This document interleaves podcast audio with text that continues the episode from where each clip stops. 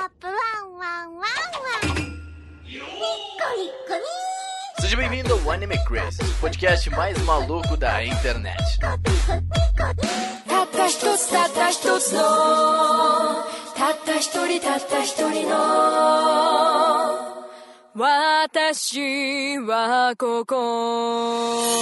Olá, otakus! Sejam todos muito bem-vindos a mais um Anime Crazes. Eu sou Renan e eu não entendo o preconceito com o cabelo vermelho. Fala meu povo, aqui é o Felipe e eu também odeio frio, mas eu odeio demais. Oi, gente, aqui é a Tati e a Tícia vai entrar pro ranking da personagem que mais cai na água de todos os tempos. Caraca, real. A personagem com Tem mais um olheiras também, né? É, com certeza. E bom, gente, no podcast de hoje a gente vai salvar a vida de vocês, tá? Porque a gente vai tirar todas as tuas dúvidas sobre os mitos e as lendas que rodeiam uma Hotsukai no Yomi. E é claro, a gente trouxe a especialista Tatilda, né?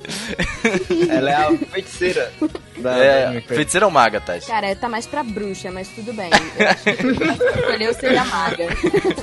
Beleza, vamos para os recados. 心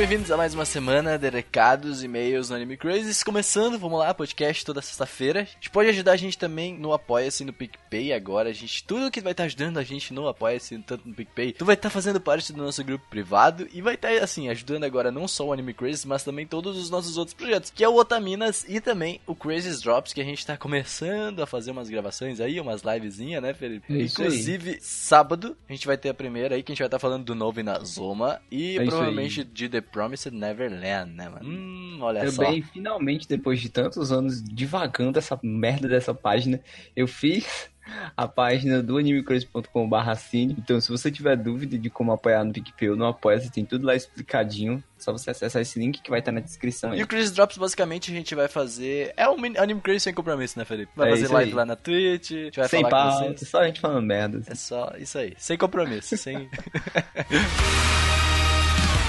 さあ始まるざますよ行くでガンスふんがまともに始めなさいよ O tópico dessa semana no nosso grupo secreto também, Felipe, foi a nova abertura de Boku no Hero, né, Aí, cara? que eu- olha aqui. Hum, Time, que- ó. Olha aí, falei. Nossa, desde o começo falei que essa era a melhor abertura de Boku no Hero. Eu só não sabia explicar o porquê e explicaram por quê. É, a gente viu um vídeo aí explicando e daí todo mundo começou a debater sobre isso. E, e, cara, É. tem várias coisas bem maneiras, né, cara? é. Pô, muita coisa que a gente debateu foi muito legal lá no grupo, essa conversa que a gente teve com todos os padrinhos. Se e você mais. quiser debater com a gente, né? Porque a gente faz todo um debatezinho toda semana. Só Sim. basta você ajudar a gente no Apoia-se e no PicPay. Assim como também tem várias outras recompensas lá. E você É. pode ter o seu dinheiro é, Bem investido. é, com conteúdo bom.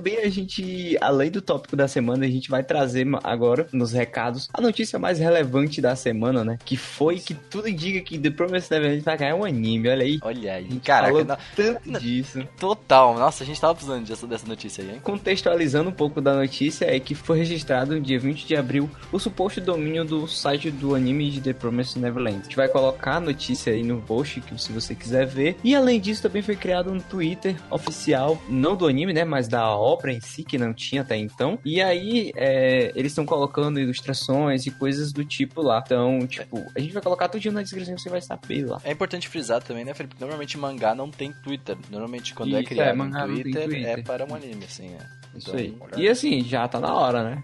É, pô. Bem já tem hora. bastante coisa pra adaptar aí. É, além do- da notícia lá, a gente tem notícias em todas as nossas redes sociais que vocês sempre acompanham. A gente tem um carinho especial pelo Instagram e pelo Twitter, que a gente sempre tá lá comentando e sempre sai notícias, principalmente o meu Twitter pessoal e o do Renan, que vai estar na descrição também, e o Exato. Instagram também. É, é arroba Anime Crazy em todo canto que você achar. Até no LinkedIn, se você for achar procurando no LinkedIn. tá em tudo, pô. E bom, gente, se você não quiser ouvir os e-mails e comentários, vamos pular para. A gente tem que avisar isso agora porque tem bastante comentário. Eu pensei isso aí, né? Fazer Então igual pula- o Nerdcast, né? Tem que fazer igual no Nerdcast. É, O pessoal pediu pra gente avisar aqui.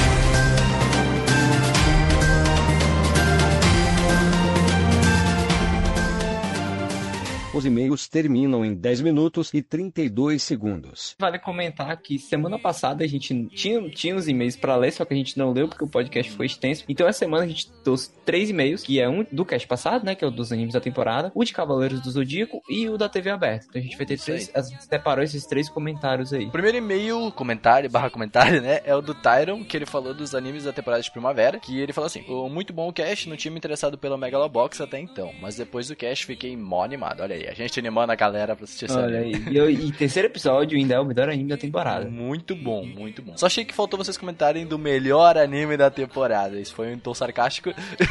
Magical Girl Or, basicamente. Cara, esse anime é muito bom. Eu tô, eu tô relutando. Cara, esse anime é muito bom, sério, é épico. Lembra um pouco o nonsense de Korewa Zombie Desuka. E a trilha até agora é a melhor que vi. Eu também tô bem relutante, Felipe, com esse anime aí. Não, pois é, Cora, não, você falou isso aí, eu já pensei, pô, Cora é o Azumi dessa é uma merda, assim, sabe? Nossa. Não, desculpa, mas é muito ruim, gente. Por favor, não dá não. Não entra, não pula. Da temporada eu estudo Persona, uma vez que eu não vi, pretendo jogar o jogo primeiro. Felipe também está Coitado. vendo simultâneo. Coitado, nem vai terminar nunca o personagem desse menino. E o Uma Musume Pretty Derby é bem legal, parece meio estranho. Garotas cavalo, mas é bem interessante, vale a pena dar uma conferida. Eu, eu esse aí também não, não me arrisquei. os go- gostos peculiares, né? Vamos também pro e-mail do Asbats, os Cavaleiros do Zodíaco e a Saga dos 12 Casas, foi o podcast que ele comentou. Obrigado pelo cast, foi um bom bate-papo de se ouvir e por trazer algumas memórias que tinha desde os 16 anos em 1994 e hoje está beirando aos 30 e poucos anos, olha aí. E toda agonia quando a Rede Manchete reprisava a saga quando chegava à casa do Sagitário. Provavelmente, muito provavelmente, Cavaleiros do Zodíaco Saint Seiya será um fenômeno cultural de consumo de anime mangá que nunca mais se repetirá no Brasil. É, esperamos que venha alguma outra coisa, né?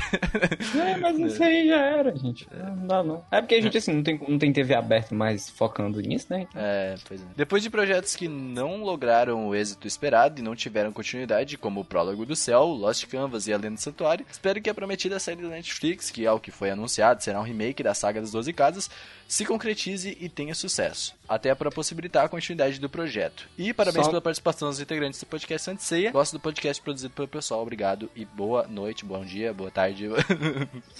Só a correção do comentário dele, o remake da Netflix não é da saga das duas casas. Eles vão adaptar ali até o arco do- dos Cavaleiros de Prata e depois que é o que tem confirmado até agora, né? Então, é- é- até agora é só até a saga dos Cavaleiros de Prata. A saga dos casas não, não foi confirmada ainda.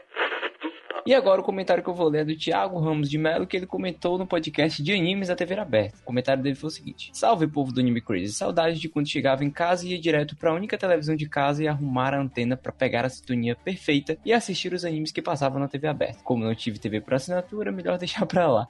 Olha aí. Era gente, Tá, no- tá na nossa, é nóis. Acho que a Manchete foi o canal que eu mais assisti animes em um canal. Foi lá que conheci o primeiro Tokusatsu, principalmente o Inspector Jiraiya Kamen Rider Back e Cybercop. Mas o primeiro anime, claro, foi Cavaleiros do Zodíaco, que foi um bom anime de primeira vista e não perdia nenhum episódio. Até os repetidos via também. Foi assim que comecei a ver os outros animes, mas o destaque mesmo foi o Yu Yu Hakusho, Super Campeões e Sailor Moon. Pelo SBT foi Dragon Ball Clássico. Adorava as aventuras de Goku, moleque, vendo sua primeira participação no torneio de artes marciais, além da saga da Red Ribbon, que não vi por completo. Nossa, esse aqui é, esse aqui é old Esse mesmo. é hoje, hein? Red Caralho. Ribbon, nem sabia que Eu, existia isso. eu- eu nunca nem, é porque eu nunca vi o Dragon Ball Clássico, sabe? Só vi os É, eu também não. Também dou destaque para outros de porrada também, que era Street Fighter 2 Victory, aquele que endurece o Hadouken do Ryu. que cada era um mistério se ia sair ou não o golpe. E também destaque para Guerreiras Mágicas de Hurt. Guerreiras Mágicas de Hurt, que me obrigava a acordar cedo, pois começava bem no começo do Bom Dia e Companhia. Puta, era o primeirão. Caraca. assim, O primeiro era raiz, hein? 6 horas da manhã, louco. Sim, mano, meu Deus do céu. Na Rede Plim Plim também tive minhas alegrias, principalmente por passar Digimon, assistir os dois Adventures inteiros lá. Será que passou Digimon Adventure inteiro lá mesmo, hein? Não sei, hein, mano. Eu Eu nunca acho. confio, né? Além de Medabots e Sakura Card Captors. Esse também era reprisado na TV Globinho no sábado de manhã, pois era a época que eu estudava pela manhã. Por fim, acho que não peguei a onda de Dragon Ball Z na Band, pois até encher o saco de ver tanto Dragon Ball e muito anime de ação de porrada. Até tentei procurar outros ares. Até que lá conheci Eusard e Tenchi Nossa, foi a segunda pessoa a falar de Tenchi Eu nunca vi. É, né? Foram os dois animes que me viciei e quando eles reprisavam eu também não perdia nenhuma reprise. Bem, poderia falar tanta coisa aqui, mas ficaria um textão. Quero agradecer a equipe por fazer esse cast maravilhoso e explicando tudinho do que passou na TV aberta, pelo menos o que vocês lembraram. Tudo bem que eles tentam, vi alguns é, canais como Rede TV, Rede Brasil e até a regional, Olha a TV aí. Diário do Ceará, olha aí, Olha conterrâneo. aí. Mas olha só, Felipe, tua TV diário vai até aparecer no e-mail, Tô hein? dizendo, mano, TV Diária, TV Diária é, é Rede, Rede Brasil que, que não deu certo. Mas bem, gente, se teu Olha. e-mail não foi lido aqui, tá? Ah, é porque a gente tá pegando os comentários, tá? Ah, às vezes alguns comentários a gente não consegue ler porque são comentários menores ou alguma coisa. Se tu quer ter certeza que o teu comentário vai ser lido, manda pra contato.animecrazes.com.br porque daí com certeza vai aparecer na nossa caixa, a minha do Felipe, e vai ficar... Os Isso. dois, pelo menos, lê a gente vai ler. É, lê a gente vai. Mas aí, gente, vamos pro cast de Boku no Pico, quer dizer, Boku no Hero. É de Mahotsukai, não? Caraca, é de Mahotsukai, né? Nossa, dei spoiler.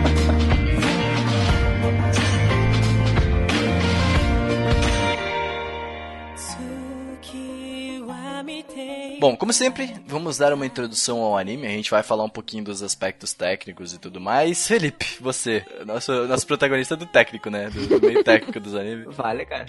o anime ele é produzido pela pela Wit Studios, né? É a mesma de Shigeki no Kyojin, de Awari no Seraph e outros animes aí. Caraca, a não de. Shingeki a animação é tão diferente. É porque Não, mas é que Né? normalmente as, as, as, as empresas têm, tipo, seguem uma linha aí, tá ligado? Um não aqui- necessariamente. É, qual Mas Megari no Yoni também é de lá, e é diferente Pois também. é. E o A- A One Pictures, por exemplo, é tudo igual. Que é ruim, né? Tudo é ruim.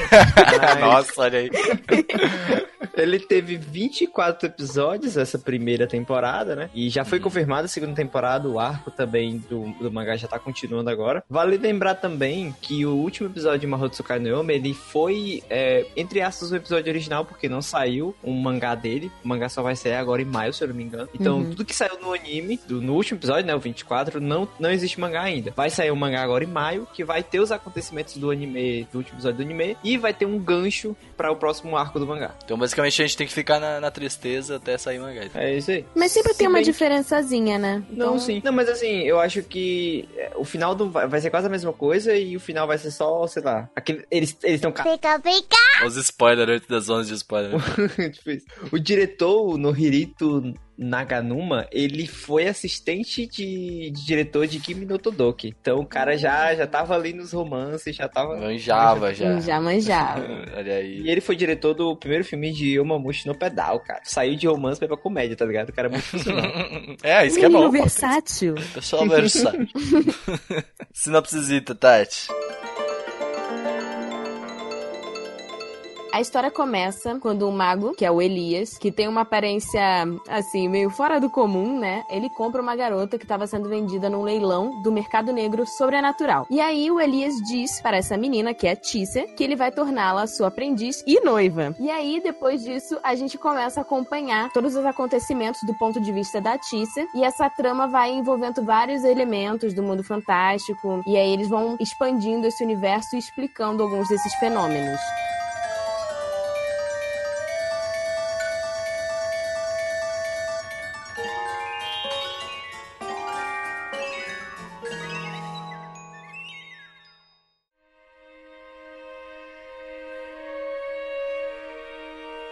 Vale explicar que o podcast de hoje vai ser um pouco diferente dos habituais que a gente faz, porque a Tati fez uma puta pesquisa. Palmas pra Tati, pelo amor de Deus. Esse texto tá muito bom. Então a gente resolveu que vai fazer um negócio diferente. Não vai falar só dos animes, a gente vai falar sobre os mitos, mas a gente também vai falar do anime e vai falar tudo incluso. É, a gente vai trazer em contexto os mitos por trás, né, como a gente falou, só que ao mesmo tempo colocando a história, envolvendo, né, por, da onde que veio, por exemplo, Slayberg, que a gente vai comentar um pouquinho e tudo mais. Colocar a história em contexto com os mitos de Mahotsukai. Mas é basicamente isso. Vamos lá, Felipe, tua first view de Mahotsukai, que a gente já sabe, né, porque o Felipe não falava disso quando lançou essa merda, a gente...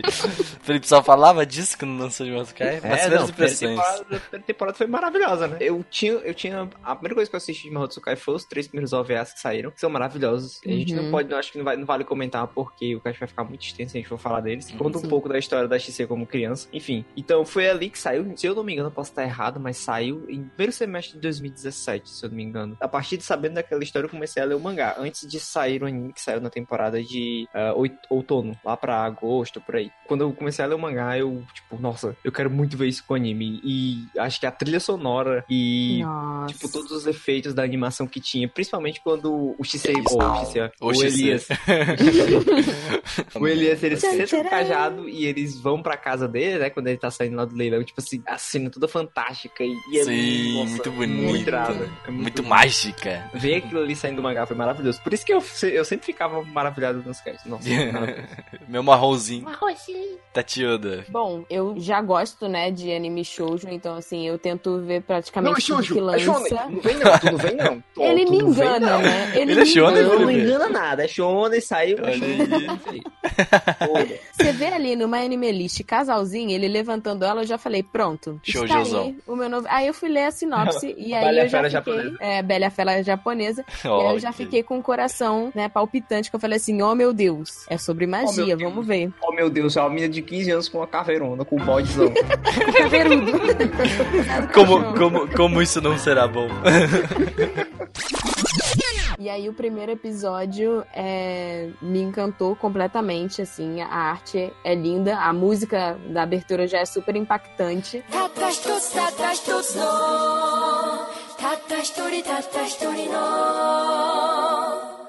私はここ。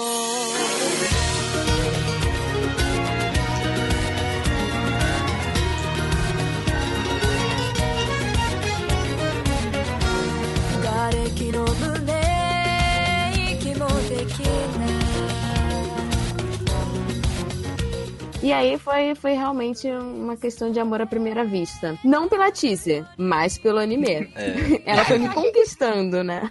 Pois é, eu também, eu no começo, assim, eu fiquei maravilhado com a animação, essas magias e essas coisas, mas pela história em si eu senti, os primeiros, o primeiro episódio, assim, pelo menos, que eu não ia curtir tanto, assim, sabe, porque eu achei ela um pouco, assim, porque a Tizzy parecia que não, ela não tinha personalidade nenhuma no Nossa, começo, sabe, tipo, tinha. é, Claro isso me incomodou demais. porra. Sim, Mas eu sei, faz- Felipe. Ó o Felipe, o Felipe. Defendendo. falar- Claro, vou me dizer. Não, É, o, o Felipe é defensor da Tizzy, é o wife, best wife dele, então a gente sabe. Mas eu, eu, eu não, não, não, não gostei da Tizzy nem um pouco começo, assim, me, nossa, eu. falando assim, meu Deus. Também vale comentar que a gente tinha falado, a, a Tati falou da abertura, a, a primeira Open, ela começa toda conceitual, porque a XC, ela tá sentada, né? Então, tipo, na medida que ela levanta, meio que parece que ela tá presa. Uhum. Tipo, ela tá presa nos sentimentos dela. E quando Nas maldições o, o que Elias aparece, tipo, isso, nas maldições. Quando o Elias aparece, tipo, ela começa a procurar, procurar um novo rumo, né? Que ela fica, tipo, olhando pro lado e pro outro. E quando ele aparece, começa a animação, tipo, todos os galhos subindo e depois você vê a transição de slide. E aí depois fica tudo muito broxante, porque a pessoa que tava É. fazendo claramente saiu pra almoçar e botaram alguém no lugar É. o que tava acontecendo. Demitiram no final, né? Demitiram. Foi demitido na metade. Não, não, puta. Esse aqui é o clássico, assim, cada um faz a sua parte, tá ligado? Depois juntar tudo.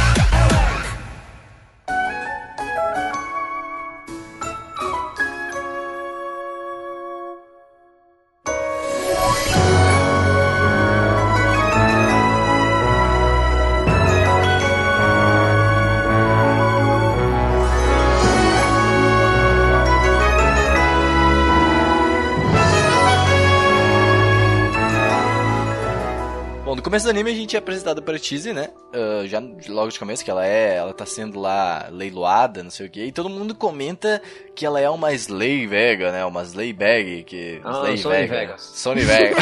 Sony Vega. Mas assim, Tati, o que é uma Slay Vega? Explica pra nós. Então, é, Slave Bag, em japonês eles chamam de Yoru no Hashiko, que é a, ma- a amada criança da noite. É, eles são seres que eles são naturalmente natos para magia. Então eles têm muita facilidade de manipular a magia e eles geram magia como um suprimento sem fim. Como se eles fossem, eles até fazem essa alusão como se fossem uma esponja. Só que essa magia ela vai deteriorando, né, o corpo físico. E é por isso que eles não duram muito. Bah, O- isso explica bastante coisa do é, pois é. É por isso que sempre a X ela tá com algum objeto pra controlar a magia dela, né? Uhum. Ah, aparece a, o anel de primeiro, depois a pulseira. Exato. Aí também, meu, no começo já mostra que ela vê um monte de bichos sempre em volta dela, né? Sim. Tipo, sempre alguns monstros, porque o pessoal tá sempre atrás dessa magia que ela tem, tipo, meio que absurda, né? E na verdade, é, o Elias, ele até fala que ela é mais rara ainda, ela é um tipo ainda mais raro, porque normalmente os Slag Bags, eles não têm o poder da visão. Eles não enxergam o mundo sobrenatural. E ela enxerga. Então isso faz com que ela seja ainda mais poderosa, porque ela pode interagir, né, com esses seres. Sim, sim. Isso por- porque ela não é uma maga comum, ela é uma humana que tem esse talento, né? Uhum. Então ela é tipo, ela é uma humana comum, mas que tem esse talento de ver o, o outro mundo, ver o mundo dos magos. É muito legal que isso explica o porquê que ela. Porquê que os, os bichos, assim, normalmente, quando ela encontra com os outros monstros, eles logo são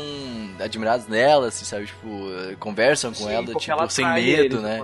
Ela Uhum. atrai eles. Sim, eu achei isso muito legal, porque, tipo, normalmente isso poderia muito bem ser um erro, assim, jogado, sabe? Tipo, ai, nossa, Uhum. como que... E aí, quando a, a Tati falou, assim, bah, isso já, tu abre também assim, olha só, legal. Não, mas É, assim, não é só o poder do protagonismo, né? É, pois é. Exatamente. Tá, Tati, mas essa questão, tipo, de Slayberg, foi a autora que inventou ou já existe, tipo... Não, na coisa? verdade, é, Slagbag, é, ele é um ser mitológico é, da, do folclore celta. Existe um livro chamado A Witch's Guide to Fairy Folk, que é tipo o guia de uma bruxa para o folclore sobre as fadas, né? E aí Nossa. os Slagbags, nesse livro, tem, eu tenho até o link desse livro, caso alguém se interesse e tal por ler, tem bastante coisa legal. É, tem um parágrafo que diz sobre os Slagbags, que eles são dessa família das fadas, e eles são originários de uma ilha chamada Ilha de Man, e aí eles chamam esses Slagbags de pequeninos ou vizinhos, e é por isso que as fadinhas, eles, eles ficam se referindo a Tise e a Tise a elas como vizinhos, porque isso é um Uhum. termo comum pra fada. Mas aí, assim, a, a,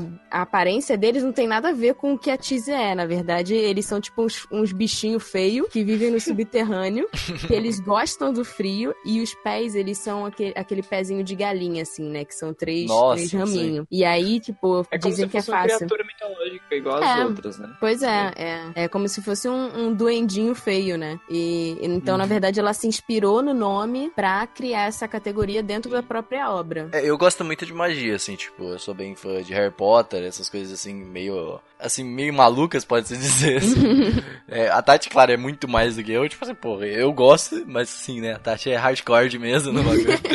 Tá de raiz, cara. Tá de É. Tati, Tati é raiz, Tati é Tati é raiz.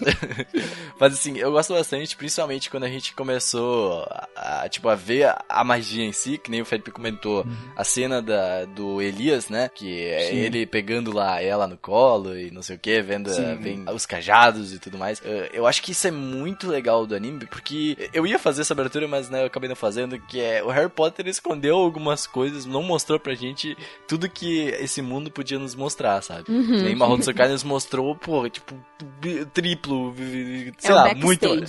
É, o backstage de Harry Potter, né, meu? E é legal porque, tipo, se você não, não viu nada sobre Mahou Sky, não, não pesquisou nada, viu só, tipo, foi só aquele, só a, foi só que nem a Vic, sabe? Entrou no anime e vamos ver. E você, você começa achando que, sei lá, o Elias vai ser um cara que vai é, pegar ela só pra abusar, ou não sei, né? É, cara, escravizar Cara, mas é, ela. pois é assim, a primeira coisa que ele fala é, tipo, levante a cabeça e vamos Isso lá, é né? Tipo, foda. é a primeira Exato, coisa que ele exato. fala, tipo, isso já, é, já começa. A trilha sonora que acompanha Mahou Tsukai sempre nas falas é, mais Isso. marcantes, tipo, Uhum. é maravilhosa. Muito, muito boa. Parece que tem sempre um brilhozinho, né? Já, eu já paro pra ouvir assim com o fone e tudo mais. Parece que sempre tem Uhum. alguma, alguma coisa brilhando no fundo das conversas, assim. algum- tipo umas estrelinhas, assim, sabe? Piscando, assim, parece. Ela te ajuda a ter essa imersão, né, dentro da, daquele universo, assim. Eu acho que, na minha opinião, uma das melhores hosts, assim, que eu já vi, já ouvi em muito tempo.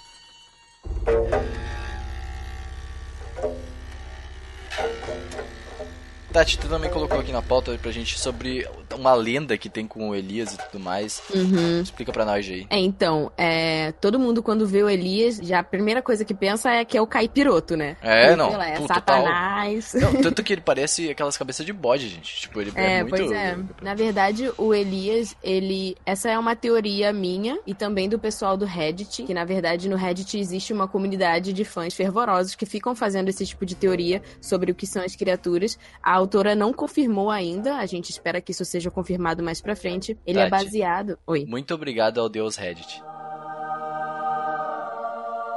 É, vamos agradecer aqui essa comunidade incrível de pessoas que piram junto com a gente.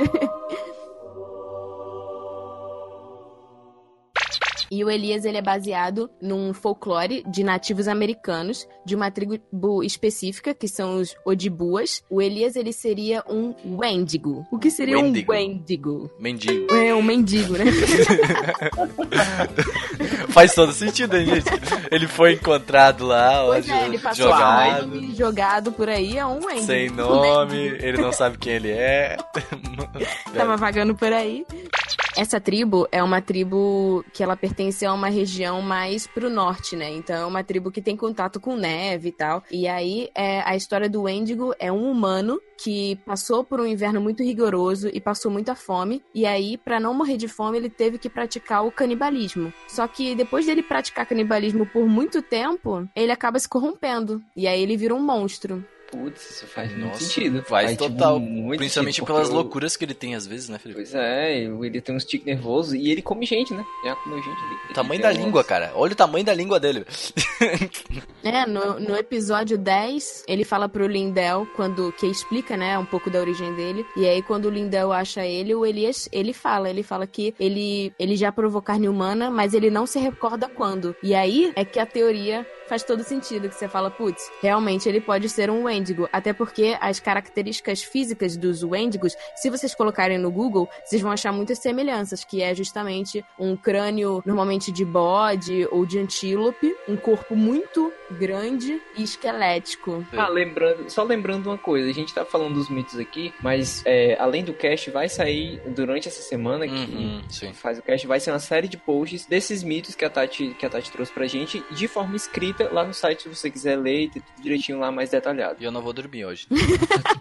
Eu não dormi quando eu tava escrevendo isso, porque eu tava vendo várias fotos, várias imagens cadrosas, assim. É tipo assim, a gente fez a comparação, tá? Antes de. Que é o. A Bela e a Fera japonesa, né?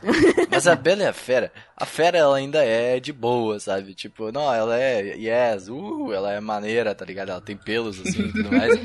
O, Ela é um pouco o mais Elias, É, o Elias, mano, não, cara, ele é um bicho. E, mano, a Tisa, ela não tem medo, gente. Ela definitivamente, ela, ela é nós, tá ligado? É que, Uhum. também, no começo, até o Felipe falou, ela tem é, traumas aí, tipo assim, É, pra não, ela, foda-se. Eu acho que a X tá tão foda-se. Mano, quando, quando eles estão indo pra cidade, pra lá pra Londres, pra cidade de Londres, eles viram, viram um homem comum e ela fala que ela tá com medo daquela aparência Aham, dele. Ela fala que parece falso. Aí ele fica, poxa, É, mas eu preparei mas tudo assim, isso. No mangá, não, ela não fala falso. Ela fala Uhum. que é, ele parece amedrontador, coisa do tipo, entendeu? Tipo, é como se ele Gente. passasse medo com aquela, com aquela Uhum. imagem. Mas assim, isso No faz sentido, na verdade, né? Pois é. Pela assim. história da X. Porque, tipo, na história da X, ela tentou ser enforcada pela mãe. Claro, depois a gente vê, né, o porquê e tudo mais, mas, tipo, ela tentou ser enforcada pela mãe. Então faz muito mais sentido ela ter mais medo dos humanos do que. Sim, Do que dos criaturas. bichos sobrenaturais. Sim, Até isso, porque isso é muito legal, sempre né, gente? estavam com ela. Tanto, tanto É. bichos ruins quanto bichinhos bons, né? Uhum. Pois é. Tipo, ela, ela- Mais ela bichos ruins, né? Só do, é, ela não não ia ter Eu acho que- medo só do Deus, assim. Eu acho que até a gente pode abordar agora a história da Teasy, porque depois a gente não vai conseguir comentar melhor, né? Uhum. uh, um pouco. Porque a Teasy, na verdade, ela é uma Slayberg, né? Uma Sony Vegas, mas. uh, uh, tipo, ela é assim desde criança. Eu não sei, Felipe, na, pelo que tu pesquisou e tu leu, até a Tati também, uh, os pais dela tinham alguma ligação com magia antes de ela nascer? tudo Tinha. mais? O pai dela. Só o pai. o pai Mas dela. assim, o pai dela era um caçador, pelo que eles falaram, né? uma coisa assim. Ele parecia ser tipo. Eu, eu não vou dizer que ele era um sacerdote, mas assim, ele tinha esses poderes de, de sacerdote. ele podia na banir verdade- espíritos negativos, né? Na verdade, ele entendia, é, ele entendia todo esse espectro mágico que tinha no, que ocorria no mundo, né? Ele não era um humano comum. Mas assim, até então, até então na obra, não chegou a explicar tanta coisa dele aí. Uhum. Uhum. O que eu acho que pode ser um plot pro futuro, porque ele ainda é um cara que tá sumido, entendeu? Pois é, ele e o Então, irmão. Ele é o irmão dela. dela. é, Ele e o irmão. Então, tipo assim, eu acho que provavelmente vai ter um arco que ele vai voltar ou vai, vai focar mais na história dele. Porque Hum. realmente, só fala. A única coisa que tocou foi que ele realmente sabe do que tá acontecendo e que ele entendia a XC, né? Uhum. Sim. Ele será que não tem alguma semelhança com o sacerdote que vai lá ver ele sempre? Como é que é o nome dele? O... O padre. É o Simon. O Simmons. Não. É, só que, É. tipo, o Simon, ele é um padre da igreja católica, né? É, pois Ah, é, pode é diferente. Tanto que aí, ah, os, os seres mágicos, eles são contra a igreja católica.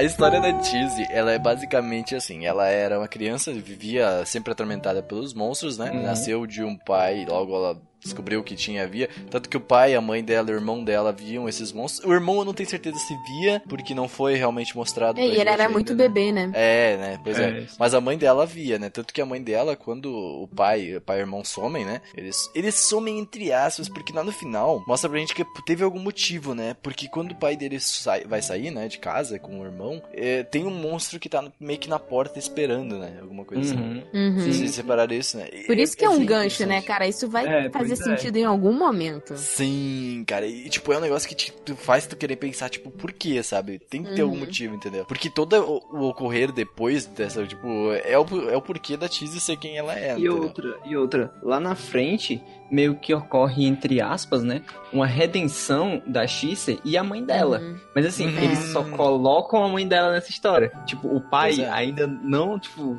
não foi citado, entendeu? Pois Então, é. assim, outra coisa pra quem, pra quem é, ainda tá voando, o Mahou Tsukai não acabou. Teve muita gente que quando acabou lá achou que o anime acabou Uhum. e, oh meu Deus, que tá perfeito. Mahou Tsukai não acabou. Ele só foi a primeira temporada e Uhum, ainda tem mais primeiro história arco. pra rolar. E é muito legal a gente saber disso, né? Porque, tipo assim, deixou muita coisa, assim, inacabada, parece. Tem até mundo, tanto cara, na história. Tem um Ah. es- pra explorar. Tem um mundo Pois é. gigante. Tipo, até assim, dentro do contexto deles, que nem a, a Prata, né? Como é que é o nome Uhum. Dela? Ela é A uma... Shilky. É, uma Shilk. Tipo assim, é, mostrou um pouco da história dela, mas assim, bem vagamente, sabe? Uma coisa assim. Eles deixaram muita coisa vaga no anime, eu Muita. acho. Muita coisa que pode ser muito bem explorada e tudo mais. Eu acho assim que provavelmente.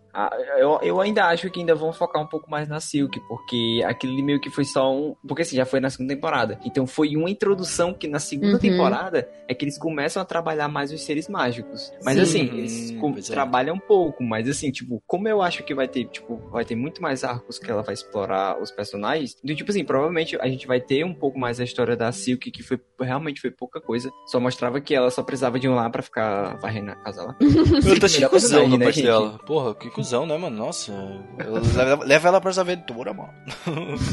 Ah, não, mas é porque ela é uma fada pra isso, tá ligado? Então, É, Sim, na sim, verdade, sim. ela escolheu. é, Sim. escolheu isso. É, mas é que tem cenas que parece que até que ela parece é meio triste, sabe? Quando eles vão embora. Quando ela vai, quando ela arruma toda a casa, Sim. tipo, ela muda toda a cor da casa e tudo mais. Mas, é- né? mas eu acho assim, tipo, porque ela fica triste com medo deles não voltarem, entendeu? É. Porque ela já, já aconteceu isso com ela antes, então ela sempre fica ela já triste. perdeu uma com- família. Ela já perdeu uma família. E até na história dela também, ela é a defensora da casa, né, Felipe? Tipo, Sim, então pois meio é. que... Ela é a governanta, assim. É, pois é. Cara, eu, só queria comentar um, um- um momento da Silk, que é quando o Elias tá no quarto, aí a XC vai pra lá, né? Aí o Elias meio que ataca a XC, porque ele tá transformado.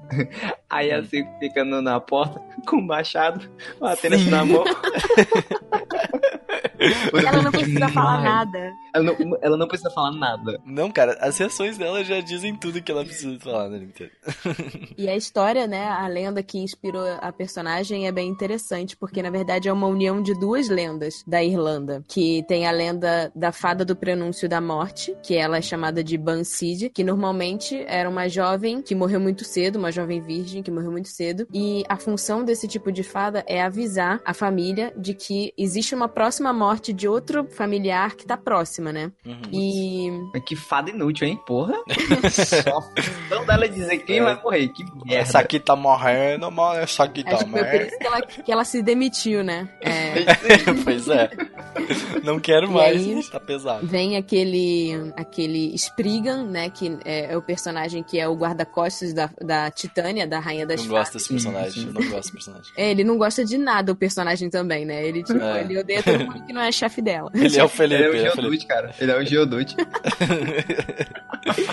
Ele é o Geodude. E aí, é, quando todo analogia. mundo da família morre, ela não tem. Ela, ela, cadê o propósito dela? Acabou, né? Então ele vem e liberta Uhum. ela e ele fala pra ela que faz mais sentido ela se preocupar, ela cuidar de uma casa do que de uma família, porque a casa ela Sim. vai estar sempre ali, e a família não. E aí ela Pois fica é. naquela casa e depois o Elias vai pra lá, enfim. Então a função dela ali é cuidar da casa. Ela é, ela limpa, Uhum. ela cuida de tudo. E se vocês pararem pra pensar, vocês falaram, ah, leva ela pra aventura. Eu acho que ela nem pode sair da casa. O máximo que ela faz é ir pro jardim.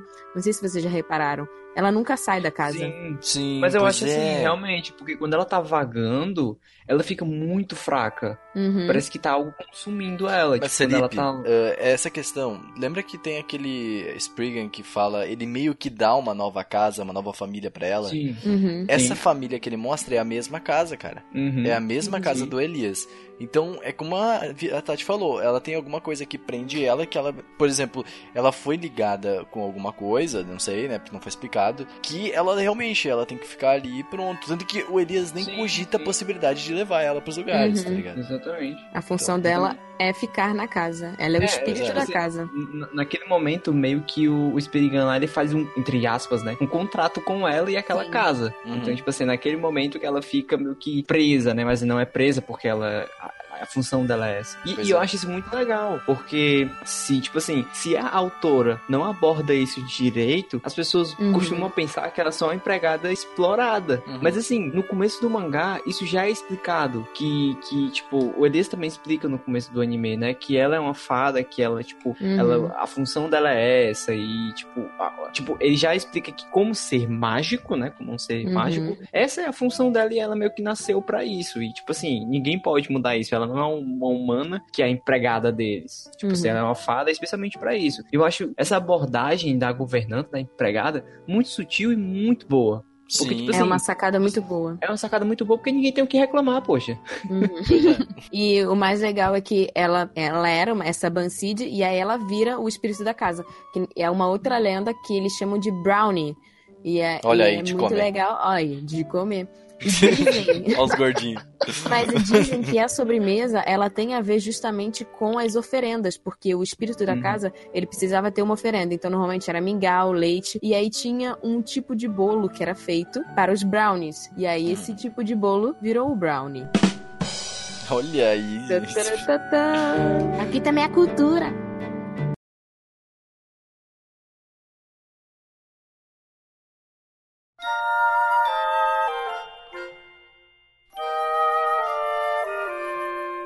A X, ela chega lá na casa do Elias, né? Conhece toda a- as casas e tudo mais. E a. Que a gente acabou de comentar toda a história A dela.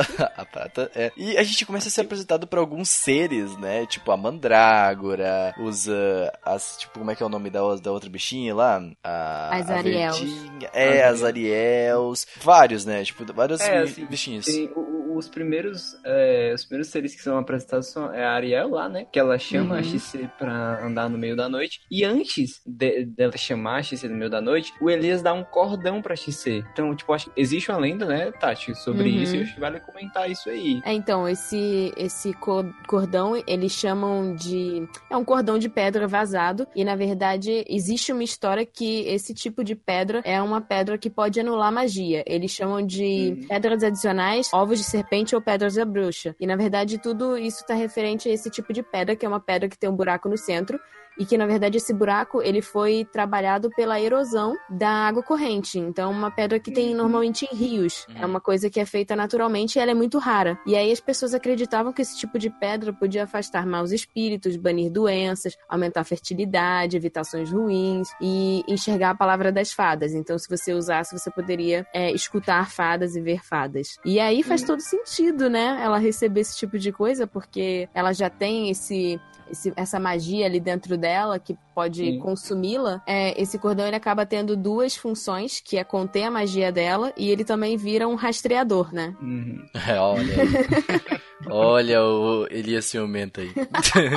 Não, mas o Elias é super ciumento, né? Pelo Demais. amor de Deus. Ah, nossa, Aí depois desse cordão, demais. que ele coloca esse cordão, que é justamente pra caso. Porque já sabe que as Ariel são meio safadas, né? Uhum. Ah, bate mais, meu Deus. Nossa, eu realmente, tipo, no começo do anime eu pensava que elas eram seres ruins, sabe? Porque, Aham, tipo, eu também. dá Total, total. Que elas chamam meio que atraem a XC pro, pro reino das fadas. Uhum. Que são as areias que são verdes. Tem, tem, tem, são, são elementos, né, Tati? Uhum. Esses separados por elementos, né, Sim, É. fogo, terra. Eles são chamados de elementais, né? Então, tipo, Uhum. tem fogo, terra, ar e água. Na verdade, quando você vai estudar esse tipo de coisa no mundo, entre aspas, real, as fadas, ou silfos, elas são do elemento ar, salamandra do elemento fogo, as sereias são do elemento, ou ondinas do elemento água, e os gnomos da terra. Mas aí, Uhum. ela acabou pegando esse conceito e criando os próprios elementais dela, né? A autora. Sim, então, sim. tipo, a Uhum. gente vê essas arie- Ariels, né? As Ariels, que elas são, tipo, do elemento ar. E também tem uma que aparece que é do foguinho, que quando É, a foguinho, cai é. pela milésima vez na água. O Spriggan então se encaixa no terra, então, eh, basicamente, ou ele é diferente disso no É, nosso de contexto? certa forma, sim, porque o elemento dele é terra, mas não necessariamente ele é um elemental. O Spriggan, ele faz parte de uma lenda em particular. Mas Ah, a- o tá. seu raciocínio, ele, ele tá correto, porque assim, os seres, eles vão sendo categorizados pelo tipo de elemento que rege eles. Uhum. Então, é, faz sentido também fazer essa, essa conexão. Sim. E esses bichinhos que eles matam pra fazer, por exemplo, as mandrágoras, né, e tudo mais, eles são, eles, como é que é- eles são encaixados no contexto, assim? Ah, na verdade, porque assim, a mandrágora, ela é uma planta, né? É, Sim, sim. A planta, ali ele, ela é ilustrada como se fosse um bichinho, mas tipo, eles... É, no Harry Potter verdade, também, né? No Harry Potter também, É, mas bichinho. eles não são considerados, tipo, elementais. Eles são, são, são... Alguns são só plantas e alguns são só animais mesmo. Então, Ah. também tem uma normalidade aí no meio disso tudo. Sim, é, que eu Então, acho um assim- pouco estranho, eu acho um pouco estranho, às vezes, Sim, quando eles estão matando e tudo mais. Voltando pra parte da história que a gente tava comentando, a, a partir dali, quando a, a XC é atraída, né, pra, pra floresta, sozinha com, com a Ariel lá, ali acontece meio que a primeira cena, tipo, amorzinho do anime, né? Uhum. Que, tipo, ah, elas estão chamando ela, estão atraindo e diz tudo de bom, porque perguntando por que, que a XC aceita o- as coisas do, do Elias e fala que ele comprou ela. Mas ela fala, tipo, ah, foda-se, meu irmão. Ele foi o primeiro que me aceitou, cara. Pois Tipo, é, chamam de família. nossa, Gente. sim, é muito legal. Não, naquela hora que ela fa... da- ela não falou isso, claro, ela falou de uma forma mais bonita, mas naquela hora que ela fala e que o Elias aparece de trás dela, mano, e toda a trilha sonora e a animação de galhos aparecendo, tipo, é, é Ali lindo, tu vê um lindo. showjozinho, hein? Ali tu vê um showjozinho. Sim, sim, sim. Depois a gente pensa que o Elias vai dar mó carão nela, vai dar mó esporro. E, tipo, é engraçado também, porque Mahou Tsukai, ele sempre tem esses momentos meio que de tensão, né? Mas esse, sempre, sempre esses momentos de tensão acompanha um momento tibi. Aham.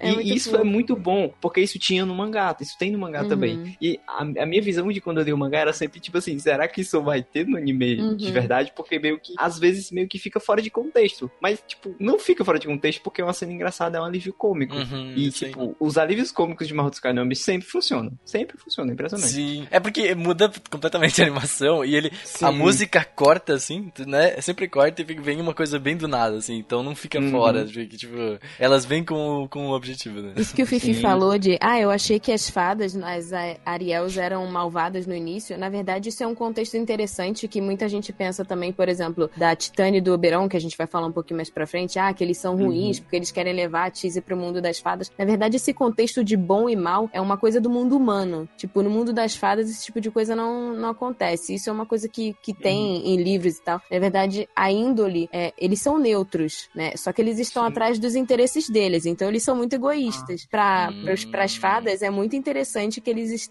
que eles tenham uma slag bag. Porque a slag bag é um tipo de fada. Então, eles Sim. querem que ela volte pra casa. Tanto né? que Sim, tu falou nessa, nessa parada de índole, né? Ah, As, as fadas e os humanos, como tu falou, são diferentes, né? Uhum. Então muita coisa que faz sentido para as fadas, pra gente não faz, né? Exato. Por exemplo, é uma coisa só pra explicar um pouquinho dessa questão, né, de índole, porque, né? Porque, por exemplo, tanto que a o Oberon, Oberon não, acho que a Titânia lá, e tem coisas assim que eles falam e que é, não, não se encaixa, sabe, ao- aos seres humanos, a toda a nossa cultura Hum. e tudo você mais. fica é achando, bem ah, legal eles isso. são ruins, mas tipo, Sim, Pra eles isso é bom, pra eles. né? Não, mas é a Eles mesma me- coisa da Silk ali, né, Felipe? Que a gente Sim, falou. sim. Pra eles faz sentido ela ficar ali, tudo bem, pra nós ela um calada, principalmente, né? Porque ela Sim. sempre fica calada. Pois então, é. tipo assim, e outra coisa, é, o Oberon e a Titânia, eles sempre meio que falam de um. É, com um certo sarcasmo, né? Vocês Uhum. perceberam? Sim. Sempre parece que eles estão fazendo de um certo sarcasmo. Mas se eu for parar pra pensar no que a, no que a Tati tá falando, provavelmente eles nem percebem, assim. Não. Pronto, um exemplo, um exemplo disso, né? Eu acho que, tipo, é meio que fora de contexto. Mas, por exemplo, o Mark Zuckerberg, ele tem um tipo de problema que, por exemplo, as- se as pessoas falam. Ele não entende sarcasmo. Sim, o Mark Zuckerberg. Então, por Uhum. exemplo, quando as pessoas falam, tipo, mal dele, ou falam alguma coisa no Facebook, ele faz aquela cara de retardado dele, mas, tipo, não é porque ele tá. Não é porque ele tá sendo sarcástico, sabe? É porque não, ele não entende. é, ele, tipo, tá lá, tipo, legal. Tanto que quando ele roubou a, a ideia lá dos irmãos, tipo assim, quando a galera acusava ele, ele ficava tipo, tá, cara, é isso aí, é nóis. É, é Sim. nóis. não entendi É, ainda. Então, é, e não entendi ainda. Tipo assim, isso, se a gente for parar pra pensar, meio que é o contexto de lá. Porque, tipo Uhum. assim, mesmo eles parecendo sendo sarcásticos, eles não estão sendo, para eles é super normal. Pois é. Sim. tipo, É uma ingenuidade hum, Isso. maquiada, né? É, exato. É porque, Exatamente. o humano é uma merda, então. É, eles não, na verdade, assim, eles não confiam no huma- nos humanos e tem uma tirada que a Titânia dá no Simon, que é, que é o padre, que assim, cara, aquilo ali valeu pelo anime inteiro. Que tem um momento que a Tiz, ela tá se recuperando na floresta e aí o Elias tá lá, né, esperando. É, ela fica recebendo a- a- o cuidado da, da floresta e do mundo das fadas e aí é a primeira vez que a Titânia aparece. Só que quando ela aparece, linda e soberana, o Simon tá do lado dele e o Simon, ele é católico, é, né? Sim. Nossa, ela chega, você adora o Nossa. Deus de outra nação. Não, e ela chega pra ele e fala assim: Você adora o Deus de outra nação e a sua religião pegou a fruta do paraíso e a corrompeu. Isso. Por quê? Isso tem uma- um fundo por trás. Porque, na verdade, antes do cristianismo, quando tinham as religiões pagãs, a, a fruta da magia é a maçã. A maçã, no entanto, Hum. que maçã também pode ser chamada de Avalon. E Avalon é a terra da magia. Não sei Sim, se alguém já sim. leu o Rei Arthur. Sim, sim, sim, sim, Oh. sim. E aí, o que, que Sim, acontece? Quando vem o cristianismo, tem toda aquela história de Adão e Eva, e a, e a Eva come a Isso, erva, isso. a, maçã, a- a maçã sim. que é a fruta do, do pecado. Então, eles É. pegaram uma fruta que é uma fruta sagrada e transformaram na fruta do pecado. Aí, o que, ela faz? Ela dá um beat slap nele e manda ele sumir, né? É, já, Caraca. pô, tu deturpou nosso, tu deturpou nosso negócio aqui, então você vai vazar daqui. Não, e eu achava que era zoeira, sabe? Eu não que zoeira, mas assim, eu não achava que ela realmente ia colocar aquela ideia pra frente. Eu pensava que ela ia, ia só meio que dar um susto nele e ia voltar. Mas Uhum. não, mano. Ela joga É. ele no meio da floresta. Ela deixa ele perdido.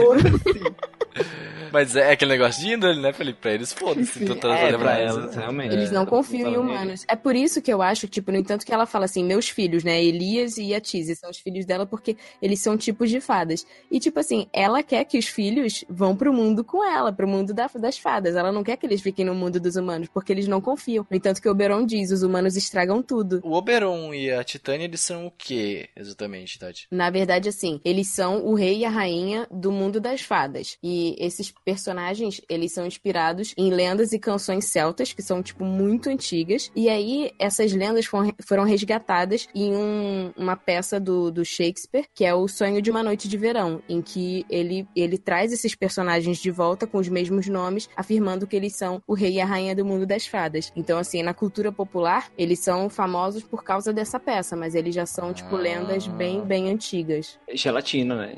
Gelatina total, né, Vi? Nossa, aquele peito ali. E é engraçado, porque Ah, nossa.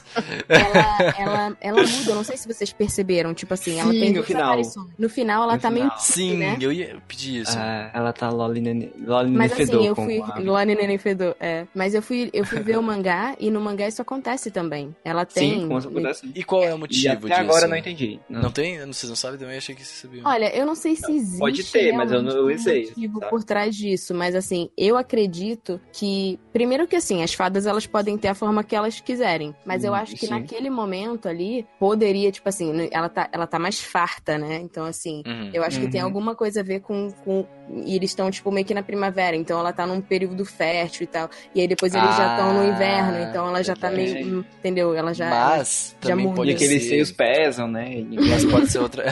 ela fez uma Pode redução, ser- na verdade. Pode ser outra coisa É. também, né? Porque o Spriggan chega e fala pra ela, ah, minha princesa, o que, minha rainha. Daí ela fala, não, é só um galho da minha existência, ela fala. Então pode Hum. ser que aquele, aquilo ali seja só, né, tipo, uma pequena coisa que, Uhum, uma ó, casca, da né? magia dela. É, uma casca dela que ela usou só pra Uhum. chegar no local sem precisar se locomover. É verdade, eu não tinha parado pra pensar, mas pode ser também. Faz Olha aí, ó. sentido. Renan também é inteligente, tá ligado?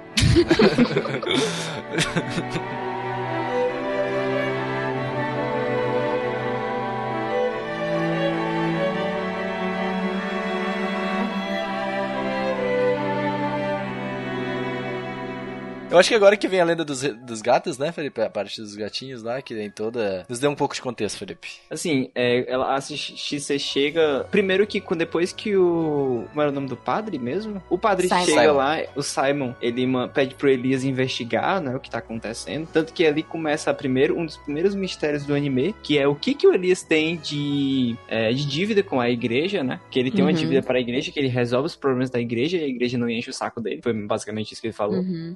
Então, a partir dali, a gente chega no mundo dos gatos, onde tem, onde tem aquela velha teoria, né, dos gatos é, com nove vidas. E isso é bem aplicado, né, Uhum. Tati? É. Gato tem nove ou sete vidas, gente? Porque pra mim eu sempre teve sete vidas. Na minha vida É, toda então- eu falei que gato tinha sete vidas. Ali não é nove, né? Na, na lenda é nove, mas tipo, isso varia de lugar pra lugar. Tem lugares que dizem que é sete, tem lugares que dizem que é nove. E aí o que eles dizem é que, tipo, quando vai passando, ah, na segunda, na terceira vida, eles vão ficando cada vez mais inteligentes. Sim, mais Isso é sábios muito também, legal. né? Sim, tanto que lá que eu acho que, que é isso que tu ia falar, né? Que eu acabei cortando Uhum, sem querer, sim. desculpa. Que a mais experiente é a que tá na última vida, né? Uhum. Que sim. é meio que a rainha dos É a gatos. rainha. E É muito maneiro, eu acho muito maneiro isso, cara. Porque eles. Os humanos não veem eles conversando. Quando eles Sim. falam miau. E aí eles estão conversando. Nossa, é muito Cara, maneiro. Eu adoro essa, essa, essa parte Tipo do, do assim, anime. são eles que cuidam dos humanos daquela vida. E os humanos não percebem, assim. E- e Cara, é, é foda. Isso, isso, isso explica a teoria de que os gatos vão dominar o mundo. É o que eu É sempre isso aí, disse. cara. É isso aí, não adianta, não adianta.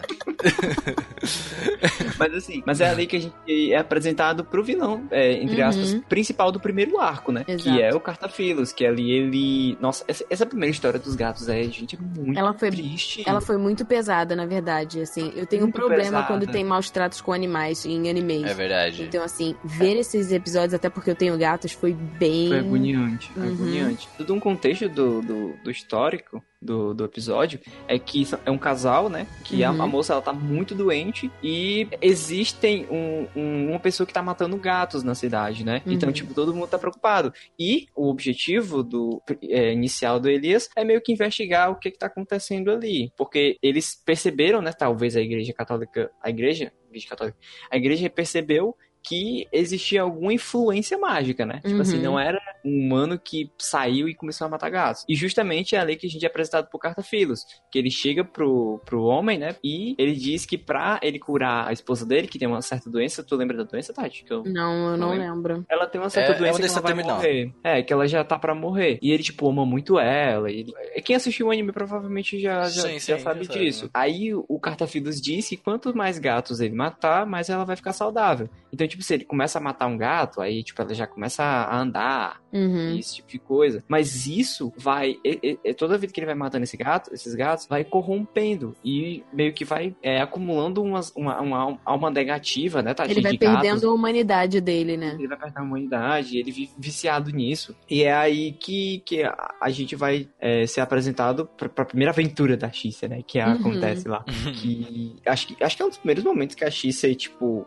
deixa de ser uma mosca morta. Exato. E ela resolve fazer alguma coisa, e Uhum. ela finalmente. resolve fazer alguma coisa. Felipe, só uma coisa, antes de a gente entrar no contexto, o que ele recebe, a, a deixa que ele fa- recebe do, do maluquinho lá, o... Cartafilos. É, do Cartafilos, faz total sentido, gente. Sim. Quando ele fala, é, tipo, de causa essa pesquisa, é, das vidas do gato, então quer dizer que ela vai ter uma nova vida. Cara, eu falei assim, nossa, isso faz muito Uhum. sentido. Como que alguém não Uhum. pesquisou isso, sabe? Tipo, sabe, tipo, É, faz ele muito chega sentido. sabe, você sabia que gato tem nove vidas? Ele, sim. Ah, então, tipo, cada vez que tu matar um gato, né?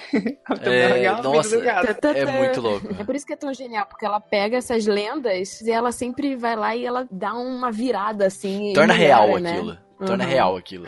E tipo assim, a autora de Mahotsukai no Yome, ela faz isso, só que ela pega muita coisa, tipo, tanto da de Shakespeare, de, de, de de coisas simples também e enfia num anime, numa obra, no mangá, cara. Isso é genial. Depois que a Tati trouxe todas essas, essas curiosidades, eu fiquei tipo, gente, isso é muito mais genial do que eu pensava. Tudo tem um motivo, né? Tudo Pois tem- é, tudo tem tudo tem motivo, motivo. Não é jogada, não é jogada. Então, assim, eu acho que isso serve justamente para pessoas pesquisarem mais. Porque, assim, pronto, a Tati foi uma das pessoas, né, que tu viu lá, que É, tinha muitas coisas que tu putz, gostava e que tu foi pesquisa. pesquisar. E, gente, é, é- isso é que é anime, sabe, gente? Isso é que é, isso é que é obra, isso é que a gente precisa. porta, né? Sim, pra que você a tenha mais conhecimento. E, Que tipo, se não é por conhecimento algo, né? vago, não é conhecimento vago. Não, nossa, não, nem um pouco, na verdade, porque tu entra, que nem a Sim. Tati falou, entra em obras como ah, Rei Arthur, coisas antigas, Sim. assim, sabe? Tipo, é muito legal. Aí, ó, você achando aí que Mahotsukai não era só a história de um romance de uma menina de 15 anos e um cara com cabelo de bode? Está muito enganado. E é muito legal porque, assim, por exemplo, nessa, nesse momento em que ela tem que fazer a purificação do lugar, né? Porque Uhum, o cara sim. virou um miasma, né? De corrupção ali. Tem umas coisas que, assim, as pessoas perdem, mas assim, eu vou lá pesquisar, né? Então chega um momento que ele fala: ah, você não tem uma varinha, então eu vou te dar um galho, eu acho que é de tordo, se não me engano. De uma, de uma árvore, e aí ele fala: ah, você vai usar incenso de, de olíbano. Hum. Ela não escolheu isso a lá caralhos, entendeu? Ela fez uma pesquisa pra ver, tipo, que tipos de plantas e, e aromas e incensos eram Hum. usados em purificação e não sei o que. Então, Hum, assim, tem nossa. uma correspondência. Isso eu dou valor, isso eu dou valor. Quando, quando o autor ele vai e pesquisa a fundo, é que nem o, o- Eu gosto de comparar com o mangá de Shokugeki no Soma. Porque o cara vai atrás de, tipo, questões assim, ah, tipo, de, de sabores, assim, sabe? Tipo, de como realmente se faz aquilo, de como é a, química daquilo, entendeu? De como Uhum. que é tudo, assim. Isso, eu, eu dou valor quando o autor faz isso realmente. Porque E não assim- é todo mundo que se presta a isso. Sim. É, é tipo o que o Kurumada fez, assim, o Kurumada de Cavaleiro do Zodíaco. Ele pegou uma mitologia, né? Uhum. A mitologia Sim. grega e foi adicionando elementos. Elementos foi adicionando. E ele criou o próprio universo dele. Foi isso que Pois a é. autora de Mahotsukai fez aqui. Ela pegou vários universos, é, mesclou com as coisas que ela pensava. E ela fez um universo totalmente rico. E que é muito bem abordado. Se você Uhum. parar pra pensar assim.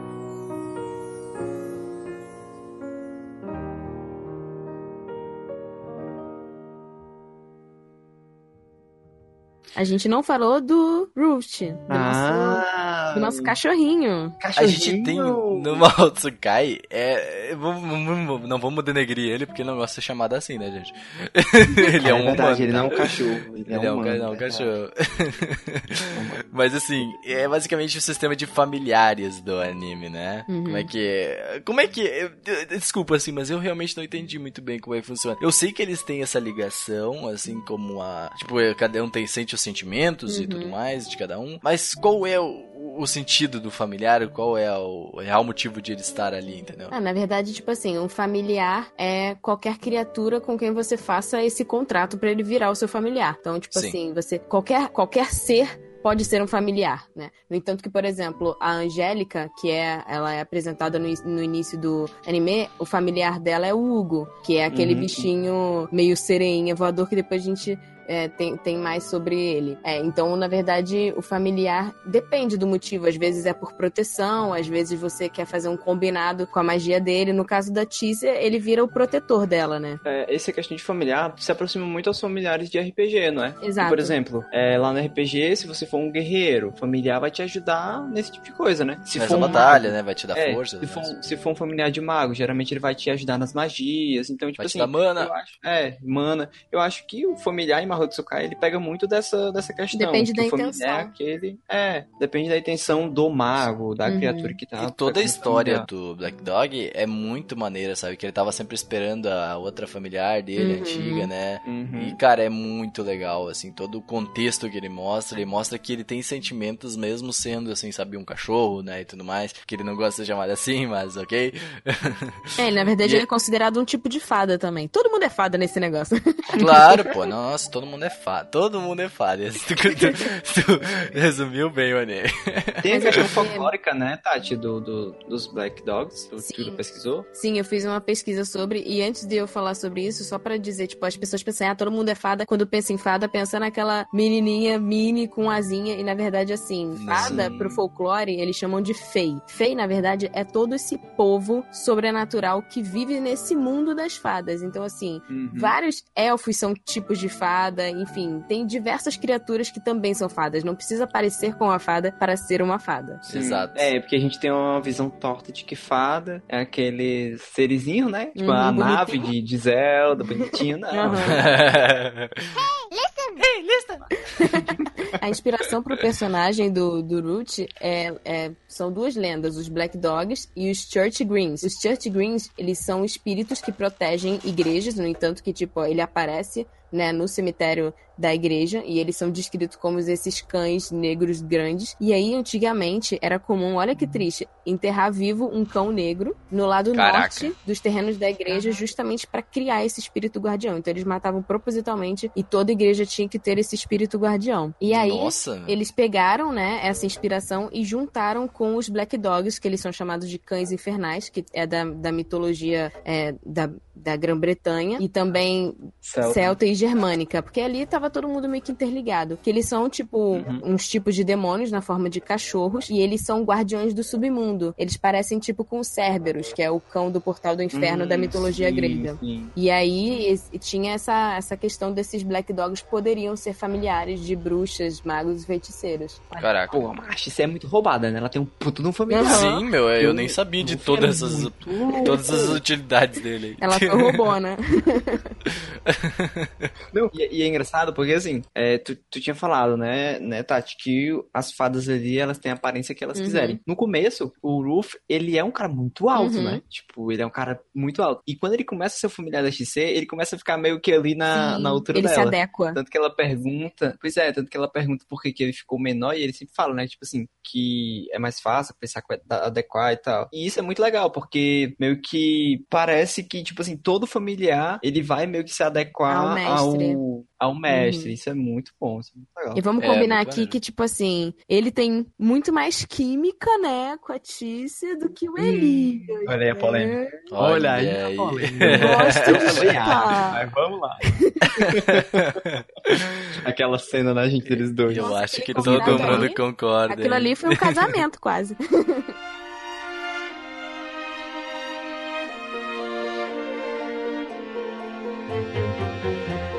Uma outra, uma outra lenda que aparece lá pro episódio 15, que eles chamam de Changeling, que é a história da Shannon. O que que ela é? Na verdade, ela era uma fada, uma criança fada, e ela foi trocada por uma criança humana. Então a Shannon passou, ela era uma fada e passou a viver com humanos. E aí a criança humana que vivia com os humanos e passou a viver com as fadas virou o marido dela, que eu esqueci o nome, mas é aquele centaurozinho. E eles fazem um casal bem. Que aí a gente já entra em outra mitologia, Pois né? é. Que é a mitologia grega. Exatamente. Olha aí. Essa É o louca, né? Shanahan o nome dele. Shanahan. Nossa, é- essa, Shannon essa, e Shanahan, essa- what? Shanahan e Shanahan. É, Essa criadora tem, tem. Parece aquelas criaturas que é fissurada em Tolkien, sabe? Uhum. Ela vai, ela vai pensando de vários lugares.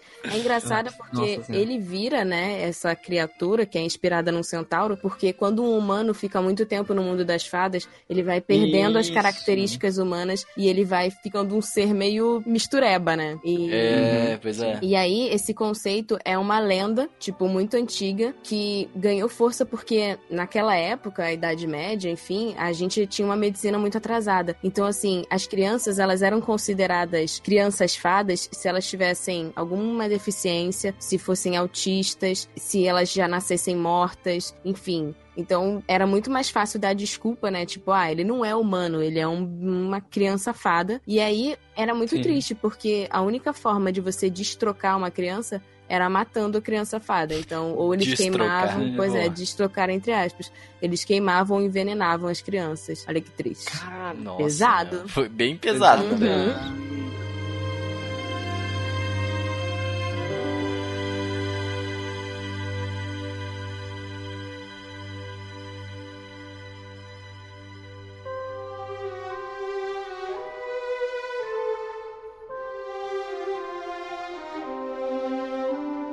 Vamos falar de dragões, mas de uma maneira diferente. Eles não Não cospem de fogo. Natsu, não? É Tail. Não, ele- olha aí, Felipe, eles não ficam cuspindo fogo, eles não, Não. atacam, não, não pelo menos no Não. começo, não a apresentação pelo menos. É. E Eles são não, super da eles não paz. te atacam, eles são hipster, na verdade.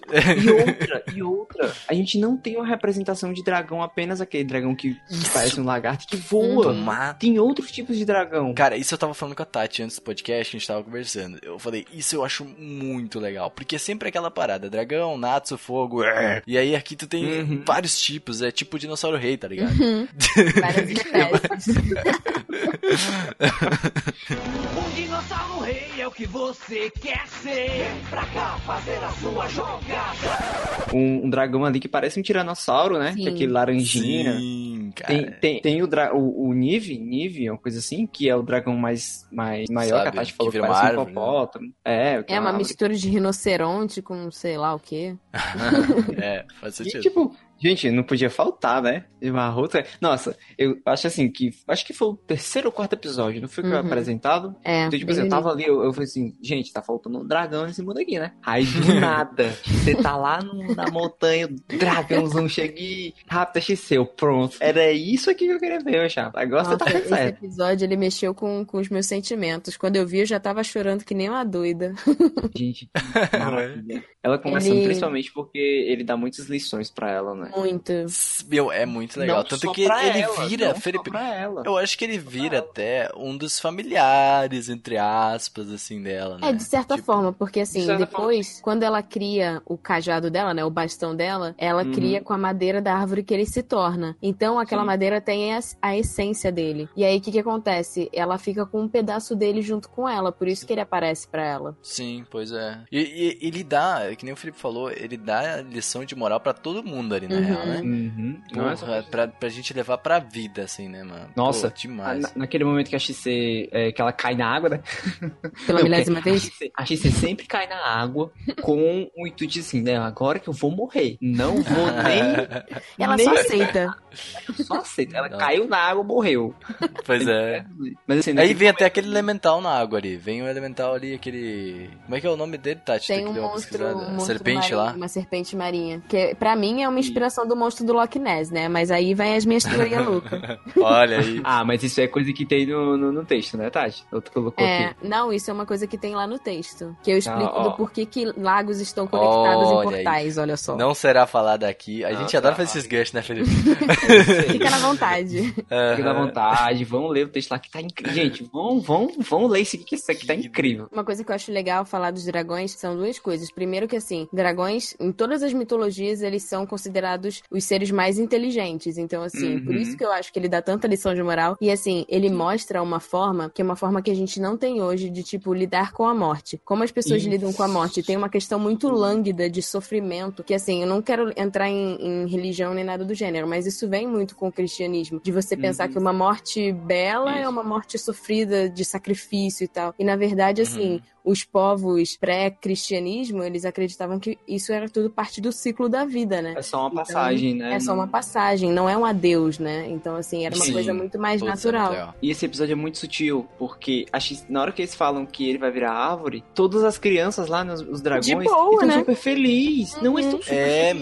meu. Nossa, eles Porque estão muito de boa. É como, é como se, tipo, é, o, o, o, o superior, o dragão, ele, tipo, terminasse, sabe? Assim, tipo, ele fez tudo que ele podia fazer e tá todo mundo feliz. E acho que você já fica mó triste, eles já falaram que não, que isso faz parte, tipo, e que Uhum. um dia a gente vai morrer. E vai virar árvore Isso, isso, também. Isso, isso. E isso toca no assunto que, que é muito. que a gente não sabe falar de morte. Hoje em dia a gente ninguém sabe falar de morte. A gente É. fala de morte é. e todo mundo fala de algo triste. Mas é só uma passagem. Ninguém sabe com- explicar a morte para crianças, velhos. né? Isso. Sim, é. pra criança é a coisa mais difícil, né? Pois é. Até nisso ele toca de uma forma sutil.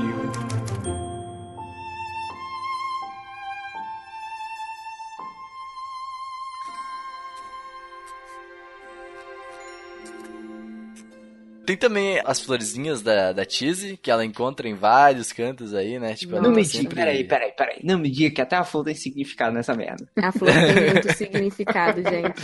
Não, isso eu não imaginava. Isso eu não imaginava no anime. Eu Sério também mesmo, não, assim. eu vi com o texto da Tati. Que inclusive tá no pó. É, então, eu pesquei a dica, né? Tipo assim, ah, vai procurar sobre isso, porque quando a Tice vai lá na casa da, da Angélica e a Angélica tenta explicar pra ela como que era manipular um cristal, e aí quando ela vai manipular, ela pensa na mãe dela e aí vem um monte de Sim. flor. Nossa. Quando ela tá voltando pra casa, o sensacional. Elias só manda assim: そういえば、 Tu gosta muito de papola, né? Aí eu já fiquei. Quê? Caralho. Como assim? Porque, cara, a gente pensa assim, ah, é um diálogo. Cara, os diálogos, eles são roteirizados, eles... A Sim. pessoa pensou antes de colocar aquilo ali. Aquilo ali tem um significado. Aí Ela fui eu. Pois é. É, mas é, é graça, né? Mahotsukai. Olá, tô brincando. Tudo faz sentido. e aí, bom, essas flores, pra quem não sabe, são flores de papoula. Papoula é a planta da qual o ópio é extraído. O ópio é a droga. Ai, maluco, aí ó, dá pra- muita coisa Tati. na moral. muita coisa se explica com isso aí, hein, claro. Aí, ó, Tati, ela fica loucaça, mano. Tipo aí a ela fumava uns ópios louco. Na verdade, essas fadas nem existem, tá ligado? Isso é tudo coisa da cabeça dela. E aí, se você, tipo, pensa assim, ah, onde é que as flores foram encaixadas? As flores aparecem quando ela lembra da mãe dela. As flores aparecem quando ela tá. Ela ganha um ursinho de pelúcia do Elias. E aí, quando causa ela tá. E aí, quando ela tá sonhando, ela vai fazendo umas flores cristais. E depois ela usa essas flores como se fosse, tipo, docinho pra barganhar Uhum. com os outros seres mágicos. Então, Sim. todas são flores de papoulas. E aí, assim, as flores de papoulas têm um significado no ocidente que é a flor da recordação. E é por isso que quando ela se lembra da mãe dela, Ih, maluco. ela, são essas Caraca. flores que aparecem. É, Caraca, isso. Nossa, não esperava nem um pouco, na verdade. Pois é. E aí também existe é, dois, dois mitos atrás disso. Um mito que é grego, que no, no lugar onde o deus do sono, que era Hipnos, e o deus da morte, que é Thanatos, Thanatos. eles, é Thanatos, eles viviam numa caverna, e essa caverna ela só podia ser alcançada seguindo o rio do esquecimento. E aí, Sim. na entrada da caverna, dizia que os viajantes, eles eram atraídos por ramos de papoula. E aí, quando, os ram- quando esses gêmeos dormiam, Putz, os ramos de papoula adornavam eles. Nossa Tem? senhora. Caraca, Tem, meu. sim. Eu não lembro. Caralho. E aí, ó, ela tá dormindo e aí saem os ramos dela, então tem essa conexão. Sim. Cara, eu, eu- achava, eu não, eu não achava que tinha um significado tão profundo. Porque eu achava que era só, tipo, são flores que, sei lá, tinha na Decoração. infância dela. É, não. Decoration. Não, assim, não, assim, que, tipo, é, mar- marcou a infância dela, né, por causa da mãe dela. E é isso aí, mano. Eu achava que era só isso, sabe? E a última, que aí eu fiquei assim, gente, eu lembrava disso, mas eu não lembrava. Que essa ligação das flores de papoula com as recordações, existe o Remember Day na, Uhum, na- no sim. Reino Unido, né? Onde as pessoas botam flores vermelhas, que são essas flores de papoula, no- nos bolsos, né, do- do- dos paletós. E isso tem ligação com a Primeira Guerra Mundial. Sim. Porque quando a guerra, a Primeira Guerra acabou, os soldados, eles voltaram para os campos de batalha onde os, os companheiros deles tinham sido mortos. E aí, a última memória que eles tinham de lá era um mar de sangue. Só que quando eles voltaram pra esses campos, nesses campos nasciam flores de papoula e os campos estavam cheios dessas flores vermelhas. Então eles Sim. fizeram a associação do sangue com as flores e aí ela virou a flor oficial da recordação. Nossa, meu, olha o bagulho, olha onde a gente chegou, gente. E a gente Olha, não tomou assim, nada. Primeira Guerra Mundial. Caraca, velho, que bizarro, meu. É, nossa, galera. meu, nossa, e, e flores, gente, é só flores, tá ligado? Imagina, meu Deus, gente, caraca, é, é um bagulho que te deixa bem transtornado, assim.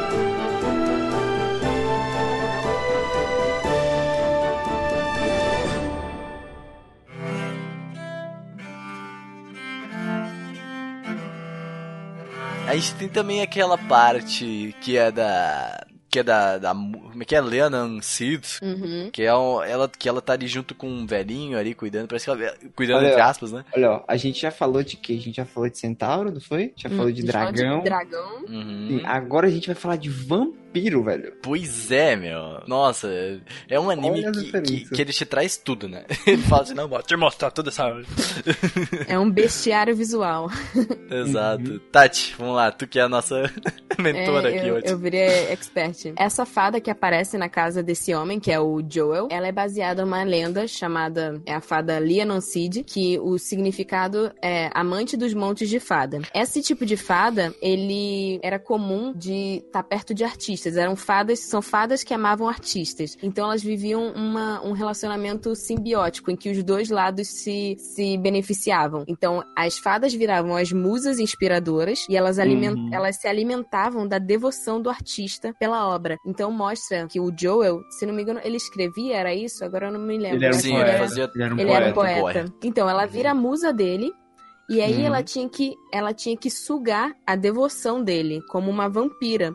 E só que essa, essa esse ato de sugar, ele vai roubando, né, a energia vital da Uhum, pessoa. sim. Então, na lenda, normalmente os poetas morriam muito cedo porque eles eram vampirizados pelas musas que davam inspiração pra eles. Só que ela no anime, ela se apaixona por ele. E aí ela decide Uhum. que ela não vai vampirizar. Só que eles não Cara. podem se encontrar porque eles estão em dimensões diferentes. Tá, E uma isso- coisa que eu fiquei na dúvida, será que ela não sente alguma, algum problema por não vampirizar ali? Pois é, eu também fiquei pensando que, tipo assim, que ela se tornaria fraca. É, Exatamente. Eu acho que assim, o anime ele passa um pouco essa sensação de que ela, ela não está no seu auge justamente por ter escolhido viver a vida sem vampirizá-lo. Mas Uhum. não é uma consequência tão grave quanto a gente imaginaria, né, em outro Mas, contexto. mas eu acho que, tipo assim, pode ser, tipo, lá no caso de The Promised Neverland, que os Hum. demônios, eles não, se eles não comerem carne humana, não que ele significa que eles vão, tipo, morrer, ou que eles vão ficar Morrer, fracos, sim, meio, é, que, meio que pode ser uma opção da espécie, entendeu? Que ele, É que ela nem, vamos, vamos, vamos colocar em, em Eu pensei em Yu Yu contexto. Hakusho, porque Yu Yu Hakusho tem o, o pai do Yusuke, que na verdade não é pai do Yusuke, o Raizen. Ele, ele era um demônio que se alimentava de humanos, e aí ele se apaixona por uma, uma Hum. humana, que ela é descendente do Yusuke, e ele resolve que ele nunca mais vai comer humanos. E aí ele passa milênios sem comer humanos, e aí chega um ponto É, que, tipo é. assim, ele tem que Pode morrer. ser só uma escolha da espécie, né? Assim. Uhum. Mas assim, Sim. passa milênios até que ele realmente Uhum. tenha a consequência de não se alimentar mais. E, E- e outra, as- ela, é- ela ali, tipo, ela veio que viu um, um amor bandido, né? Tipo assim, porque. não, porque, tipo assim, é- não pode, assim, ela sabe que ela lá, ela só vai fazer mal pra ele. Só Sim. que ela que no não, final a gente vê ela isso, né? não A gente vê estando lá, ela vai fazer mal pra ele também. Uhum. Porque ele meio que já se liga que. Ele, tipo assim, ele fala lá no final, né? Que ele meio que já se ligava que era um ser mágico, coisa do tipo. Uhum. Então, mesmo. Ela não consegue, porque, tipo, é um, é um romance, um amor tão. tão simples, assim, que É você puro, não né? consegue. É puro. E, e ela. Não, e ela parece, tipo assim, pelo que o Elias fala, né? Ela, ela é de uma raça meio que super horrível, né? Que suga as Sim. pessoas e só faz isso. Uhum. Tanto que o Chester chega lá super rude com ela, perguntando que, que, tipo, que ele já vai perguntar se ela não vai comer ele, que outra coisa, do tipo, o, o Joel, né? Que ela não vai comer o Joel, Uhum. justamente porque é da raça dela, mas assim, ela acabou se apaixonando. Ela vai contra a corrente. Tati, eu não sei se tu entendeu, mas qual, f- o que levou esse, esse momento que eles, eles se olharam? Qual foi, tipo, o que gerou isso, que eu realmente não lembro? Olha, Porque assim, ele, se, ele, ele, quando ele é mais jovem, né? Uhum. Quando, ele- quando a esposa dele morre e ele tá lá, tipo, sem, sem, sei lá, sem razão de viver, e ela aparece num take assim pra ele, pronto. Foi só isso que apareceu, né? É, porque assim, na verdade, isso é uma coisa que, tipo, sei lá, ahn, pessoas que são sensíveis e acreditam nesse mundo pode acontecer, né? De você, Uhum. em algum momento, você acaba tendo um vislumbre. Eu não sei o que acontece. Eu não sei se é tipo, sei lá, o magnetismo da Terra que Uhum. faz isso. Eu não sei se é O se, magnetismo. Se ela, se ela que na verdade tá se escondendo e ela se distrai por um momento e ele capta ela. né? Eu não, eu não consigo saber por que que ele conseguiu. Mas o que importa é que ele viu a gata, né? E Ah, aí Não, mas assim, tem um momento. Não, pronto. Tu lembra do episódio de Natal? Que tá Uhum. a XT e aquela minazinha loira, Sim. que eu não lembro o nome dela no momento, que chega um, um, um centauro, né? E Uhum. ela tá conversando com a minazinha loira e a menina não vê ele. E ele dá tipo só um estralozinho, né? No chão. Sim. Que aí meio que faz um. tchic, meio que Ah, o Sant... Né? Putz, pode crer. Aí Uhum. ela A começa a ver o Alice, né? centauro. Pois é, isso, Hum. a Alice, que ela começa a ver o centauro. Mas, tipo assim, eu acho que ela meio que não Ele controla permite, isso e tal. né? Ele permite É, ele que ela permite. veja. Porque quem vê, na verdade, é a Tícia, porque ela tem o superpoder do Isso, protagonismo. porque ela- é. Ah, mas eu acho que, tipo assim, não sei, porque, até porque a XC tem que fazer um remédio lá pra ele ver ela, velho. no É, final. nos olhos, tanto que os elfos lá ficam putaços, não sei o que. Uhum. isso daí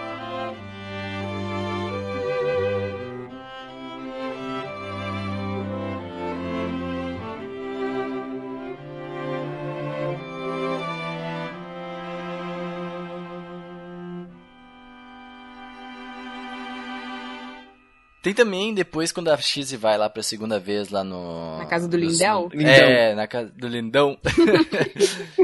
Tem a Merituli, né? Como é que é o nome dela, né? Merituli, que é uma Selkie também. É né? o Meritune, né? Que Ô, na verdade é. não é A, é O. É, não estraga isso, gente. Olha aí, eu pensava que era mulher, aí, ó. O anime conhece bem a cultura. Mas é meio foca, meio humano, pode ser, pode ser considerado assim, Tati? É, É um Focaman. Meio. Focaman.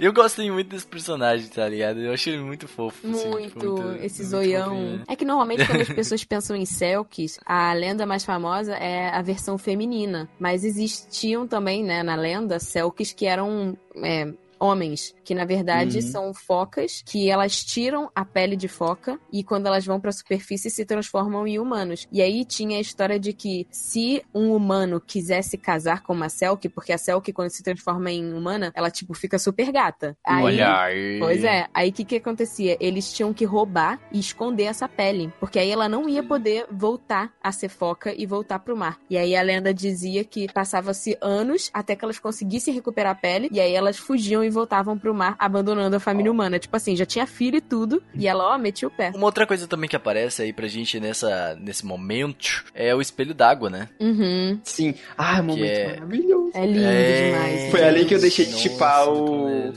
o Ruffy com a cachaça.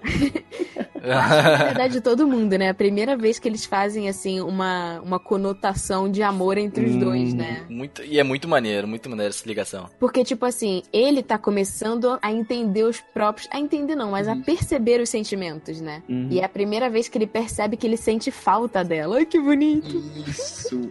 Porque assim, porque assim, va- vale ressaltar que o Elias, ele é meio que uma criança, né, também ali. Uhum. Todo mundo trata ele como uma criança e ele não sabe sentimentos. Tanto que ele pede a XC, né, em uma das conversas, pra ela ensinar pra ele os sentimentos humanos, pra Ela vai saber ser a pra ele- professora do mundo dos humanos. E É, professora eles vão se trocar, né? humanos. Pois é. Mas assim, então ali o, o Elias, ele é um. Ele não entende nada, ele não tem sentimentos, né? Até então. Ele é uma criança também, né? Ele é uma Não criança também. Então, gente, aquela cena. Quando ele. Nossa, é, é, é uma das minhas referências, né? Que ele ficou na. Quando eu falei no começo. Que ele fica dizendo que é muito frio sem ela. E ele não sabe o que ele tá sentindo. E, tipo, ele pergunta se isso é normal. E, tipo, Uhum. gente, é como se fosse aquele amor adolescente, sabe? Muito isso. Ele tá se Uhum. Namorinho descobrindo. adolescente. Eles estão se Tá se descobrindo também, é estranho. Fora É. de contexto.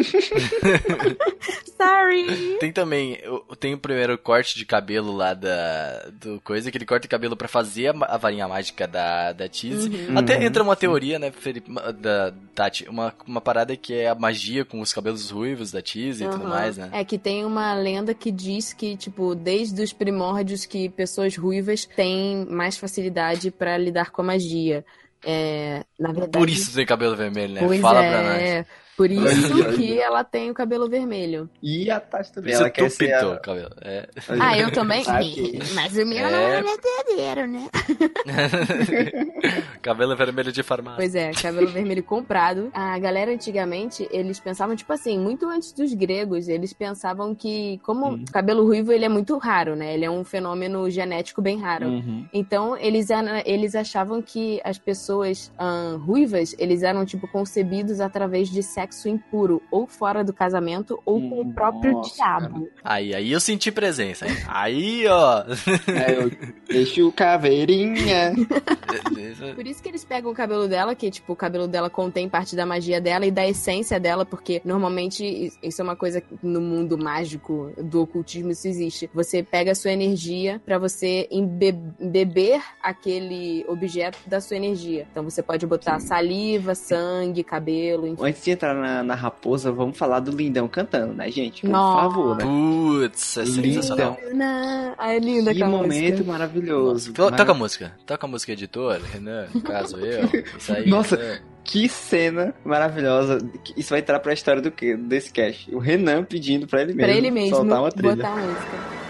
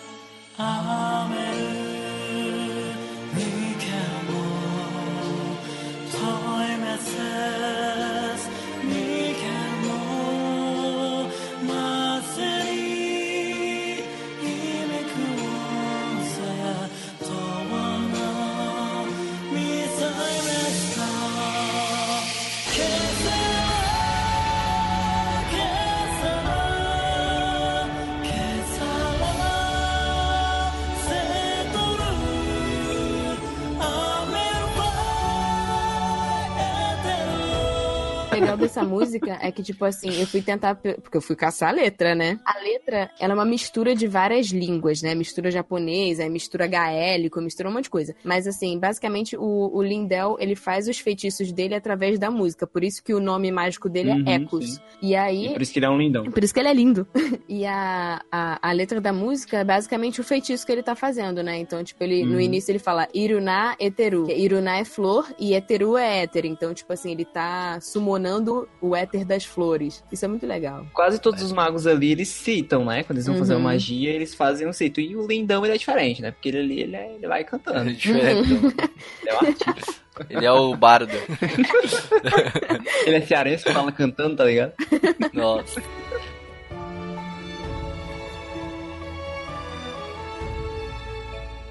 Gente, se aproximando pro final, a gente começa, a gente conhece um dos magos que é, entre aspas, amigos do Elias. Que, é- como é que é o nome daquele mago mesmo? O olho cinzento?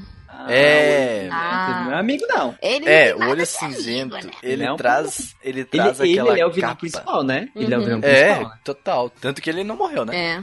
Não, sei. ele vai lá tentar catu, catucar o Cartafilos e o Cartafilos, ó, nem chungs pra ele depois. É, então cara. significa que ele vai irmão, arranjar alguém. paz. Vai. é, pra se vingar. Muito foda. Mas esse olho cinzento, ele traz para a Cheese, que é o. Como é que é? É uma pele de raposa, né? Uhum. O nome disso, né? Eu não sei como é que ele, ele apresenta no anime. Como é É que uma ele pele apresenta com mesmo. nomes específicos? É, é uma pele. E essa pele faz com que a Cheese possa se transformar em algum animal, né? Tipo, o animal. Acho que até de preferência dela, né? Porque É, ela ela, vira se um transforma em urso. urso, Ela se transforma em lobo. Aham. Pois é, em Raposa. Ela né? virou o é- mutano lá do. do... É. Do Jovem Titã. Pois é. Tem alguma história disso, Tati? Alguma coisa? Ou é só uma capa mesmo? Não é só uma capa, meu É caro. importante isso pelo final do anime que ela vai usar, né? E tudo mais, pra encontrar, Uhum. pra usar, pra virar uma raposa, vai virar um urso, né? E tudo mais. Depois, quando ele fala, ah, é um monstro, pra encontrar o Elias e a menininha Steph. Uhum. A Cara, Steph. Depois dessa, o Marroscar vai voltar pra minha lista de 10 melhores animes. Porque, puta que pariu, não dá não, mano. É muita história, mano. Tô... É, meu, nossa, é muito. É tudo interligado, né? Tipo. E aí tu pensa assim, o cara mal deu uma parada pra, uma, pra guria e ela continua usando e taca foda-se mesmo. Isso que eu achei muito legal. Ela, tipo assim, Ela vai aprendendo, mesmo sendo né? um cara mal. É, e mesmo sendo um cara mal que me deu, tipo, normalmente o pessoal, ai, não, foi um cara mal. Não, meu, foda-se, aproveita, Vou usar, maluco. né? Aham, meu, tá me dando bagulho, mano. Mas é massa, meu. Isso, ah, é muito maneiro, muito maneiro mesmo, assim. Eu, eu gostei bastante dessa, dessa, dessa interligação de tudo, assim, sabe? Tipo, é muito massa mesmo. Vale falar um pouco, né? Ali na segunda temporada, a gente vai ter um foco maior na personalidade total do Elias, né? Uhum. Porque ali é- vai falar todos os preconceitos, ou os preconceitos não, os ciúmes que ele começa a ter com a Muito, XC né? saindo com as é meninas. exagerado. Uhum. E ele começa a virar um, tipo, ele fica- começa a virar super amed- amedrontador e Ele tem um vira a forma original dele. possessivo. Sim, ele começa a virar a forma original dele. É que ele Mas, começa assim, a não saber lidar com os sentimentos dele, né? Isso, Exato. porque o, o Elias, ele, ele tem um pouco da XC, né? Porque Uhum. ele era uma pessoa sozinha antes, né? Que ninguém. Ele mesmo fala que a XC foi a A única, que pessoa que. aceitou ele com essa cara de. A única que aceitou ele com tudo, porque todo mundo rejeitava ele. Então ele meio que começa a ver ela se distanciando, entre aspas, e começa a ficar com ciúme possessivo. Uhum. E ele chega até a tentar matar a, A garotinha. a garotinha, né? Mas Steph.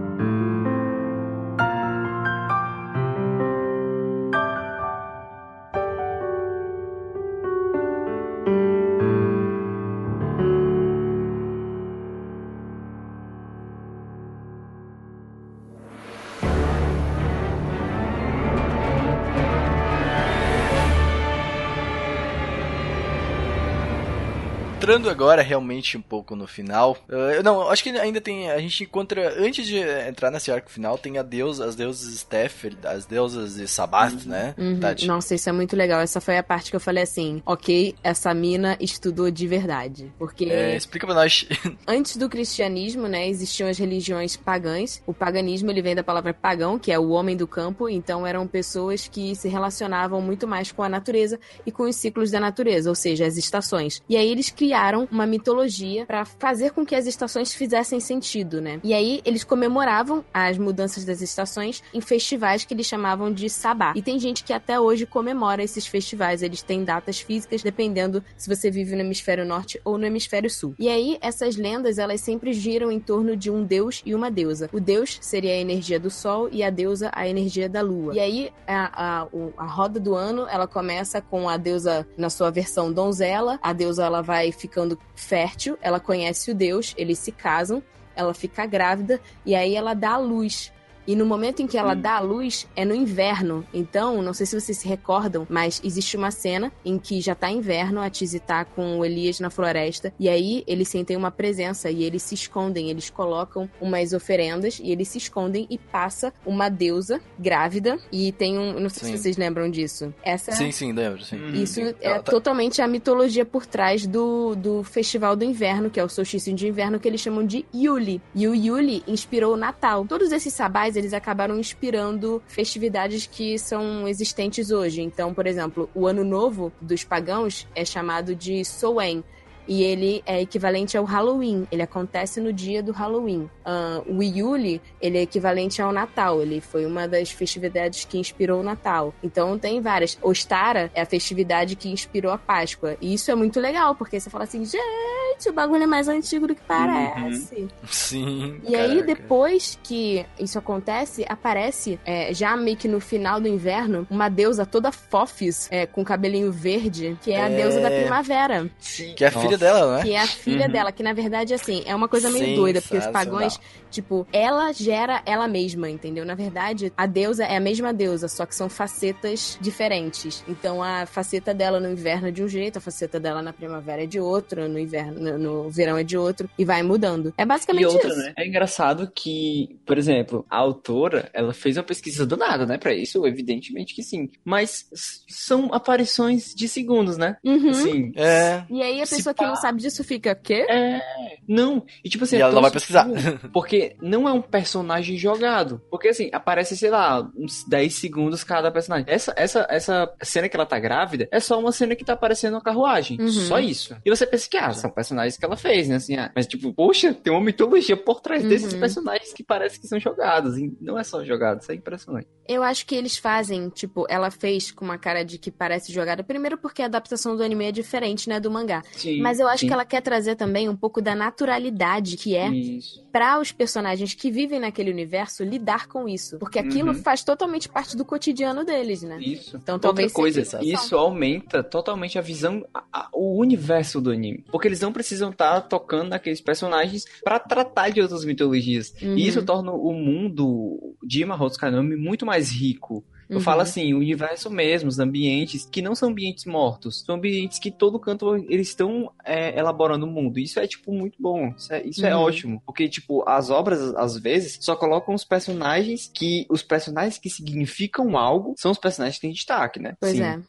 É, e aqui não. Aqui Uhum. você tem todo, todo o universo pronto, né? E que todos os personagens fazem sentido nesse universo. Todos têm um peso. Todos, todos É, têm não, um peso. não é tipo assim, como é que eu posso. Eu posso. Te pode dar um exemplo assim, aquela a famosa, tipo assim, vamos dar cinco personagens protagonistas e o resto foda-se. Uhum, Entendeu? sim, e aí, exatamente. Aqui não, aqui não, tipo assim, e tu vê até nesses personagens, assim, tu vê que eles têm uma qualidade de animação consistente, entendeu? Sim. Tipo, não é. Ai, vamos fazer isso aqui mais ou menos Não, só. só todo pra mundo jogar. recebe uma atenção. Exatamente, todo mundo tem uma boa atenção e o que te faz querer se interessar mais por ele, né? Entendeu? Uhum. Até o Willow Wisp lá, que é o fato, né? E tudo mais, tu percebe que, tipo, ele parece um personagem de mágica, mas ele é muito Um legal. eu mago, até falei né? pro Felipe, o Willow Wisp lá, você sabe, né, do que eu tô falando? O- Uhum. Sim, o cara no fogo azul. É, eu acho, eu acho que ele, ele teve uma representação muito legal. Principalmente porque a gente gosta de RPG e tudo mais. Uhum. Willow Wisp, eu falei pro Felipe quando tava assistindo, eu falei, eu mandei um monte de Uhum. print. Falei, meu Deus do céu, Uhum. que coisa mais incrível.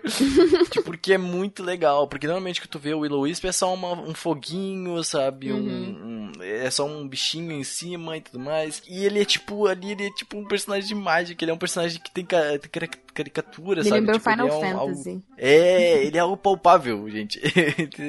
é muito legal. E eu outra, ele é um personagem que, por exemplo, ele tem destaque, né? Porque ele salva, é ele que salva a, X- a galerinha do Cartafilas, né? No primeiro Uhum. É. momento do começo do anime. Então, tipo assim, ele sempre tá lá. Exato. E é engraçado, mano, porque eles não precisam. É, é o que eu tô falando aqui desde o começo. Eles não precisam dar um destaque maior pro personagem. Não.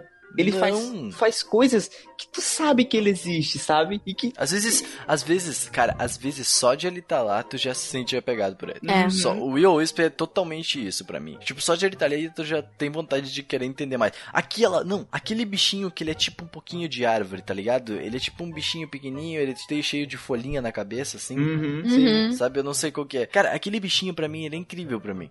Tipo, e- ele só tá ali e eu quero falar, saber quem ele é, Tem sabe? dois tipo, eu bichinhos quero- que mexem comigo. Tem um lagartinho que ele tá sempre com a Tice, que eu achei ele muito Sim, fofo. E isso, aquele muito besourinho, que ela tosa o besourinho também. Eu fico, gente. Ah, as ovelhinhas, né? Ah, As As ovelhinhas, é, As ovelhinhas. nossa. É, Tipo, é, é o que nem o Felipe falou, ele, tu- tu- ele não precisa ter todo esse destaque e tudo mais. Tipo, é só ele estar ali, entendeu? Uhum.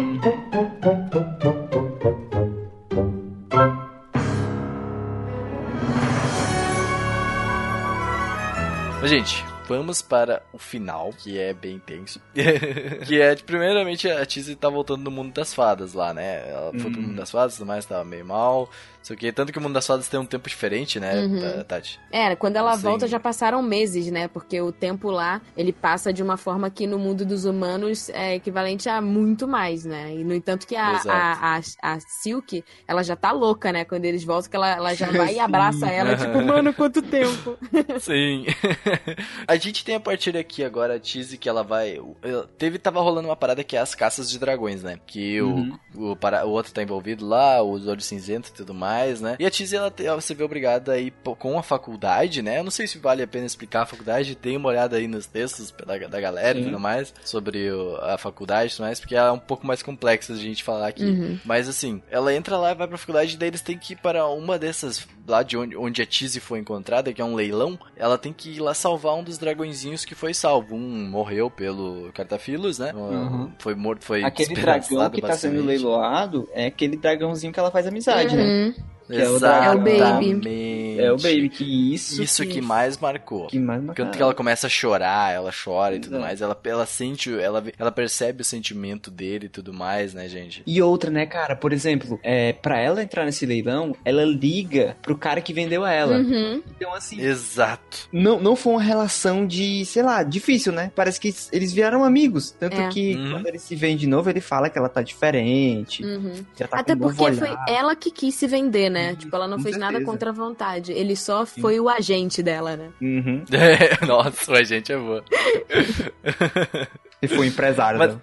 Uhum. Aí aqui a gente descobre também um pouco da história real do Cartafilos, né, e tudo Uhum. mais. Tipo, tanto até um pouco, como a gente falou no começo já, da história da Tizzy, porque o Cartafilos captura a Tizzy pra pegar... Captura não, né, basicamente ela foi junto com ele ali, Uhum. né, depois de saber é, da Steph, o- as paradas tudo, né, é melhor a gente nem entrar, a gente vai ficar horas falando, né.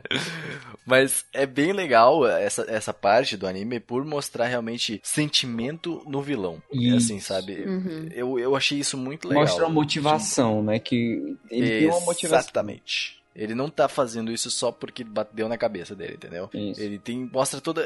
Tati, a lenda do judeu errante. Fala pra nós a lenda do Catafilos. Essa lenda eu não conhecia, né? O pessoal do Reddit me apresentou e eu fiquei chocada. Porque assim, a lenda conta que existia um homem, que ele se chamava José, ou Cartafilos, ele pode ter os dois nomes, por isso que o nome de humano dele era José e Cartafilos foi a criatura que apareceu pra ele, né? Ali dentro do anime. E aí esse homem, ele trabalhava, aí a gente volta assim pra época da Bíblia, Pôncio Pilatos. Eu acho que Nossa. as pessoas já Uhum. conhecem esse nome. Ele Sim, trabalhava para Pôncio Pilatos. E aí, quando Jesus estava carregando a cruz naquela procissão que ele faz antes de ser crucificado, esse homem chega para Jesus que estava carreg... tava descansando, né? E ele fala assim: Ah, vai mais rápido, vai mais rápido. Aí Jesus chega e ouna, porque ele vira pro homem e fala: Eu vou, e você vai esperar aqui até eu voltar. Diz a lenda que as palavras de Jesus lançaram, tipo, uma maldição em Cartafilos, e aí Cartafilos ganha imortalidade, ou seja, a punição dele é viver eternamente até Jesus voltar. Pra te ver como ele é uma pessoa boa mesmo, assim, né? Pois é, ele Otário. com a língua. E Mas aí tá bem. diz, por isso que o nome é a lenda do judeu errante, porque errante é Uhum. aquele que fica peregrinando eternamente, Vagando, vagando, né? Vagando. por aí. Sim, sim. Então ele não pode morrer e ele fica vagando. E na verdade o maior desejo dele é morrer, ele não aguenta mais. Ele já viveu por muitos e muitos anos. É, e ali a gente vê que o, o Cartafilos, ele, é, ele não é um ser totalmente maligno, né? Uhum. Ele só quer paz. Ele só quer paz. Não importa E- qual meio que ele vai conseguir. não importa né? qual meio que ele vai conseguir. Que você tem que se unir com o inimigo, tanto faz. Tanto que É, ali tanto que na, na vila lá, né? Putz. Sim, tanto que a, a luta da XC com o Cartafilos é, é- já é um dos momentos que a gente vê que a XC tá decidida, né? Sim. Porque ali a, a XC já não é mais a mosca morta que ela era no começo. Foi nesse momento que, Que ela me É, conquistou. meu. Pois é, que muito ela, bom. ela já tá. É verdade, Felipe, a gente tava falando disso, presença. cara. Isso é horrível no começo, porque é, porra, ela, ela é muito chata, tá ligado? No começo. Depois eu entendi por que, que ela é assim. Porque assim, ela Pois perdeu é. a vontade de viver. Conforme ela vai vivendo com Elias, ela vai ganhando motivação pra viver e aí a Exato, personalidade dela vai aparecendo. Pois é, é isso que eu via no começo, principalmente porque é, no- no- nos, nos OVA, se você assistir, é isso aí, sabe? Principalmente no OVA, que é, tem um, um- personagem lá que ela se apega demais. Uhum. E esse personagem morre na frente dela. Uhum. Então, tipo assim, todo mundo, tudo começa a ruir na frente dela. O mundo dela começa a ruir. Então, cara, ela já, já, já tipo assim, ela já é bem nova, bem nova, né? Assim, antes dos 15 anos dela, ela já, já, já, já perdeu a vontade de viver. Então, tipo, ela era sonsa, ela era Maria morta, assim. Ela perdeu tanta vontade de viver que ela se vendeu, né? Ela não importava o que, que ia acontecer com isso.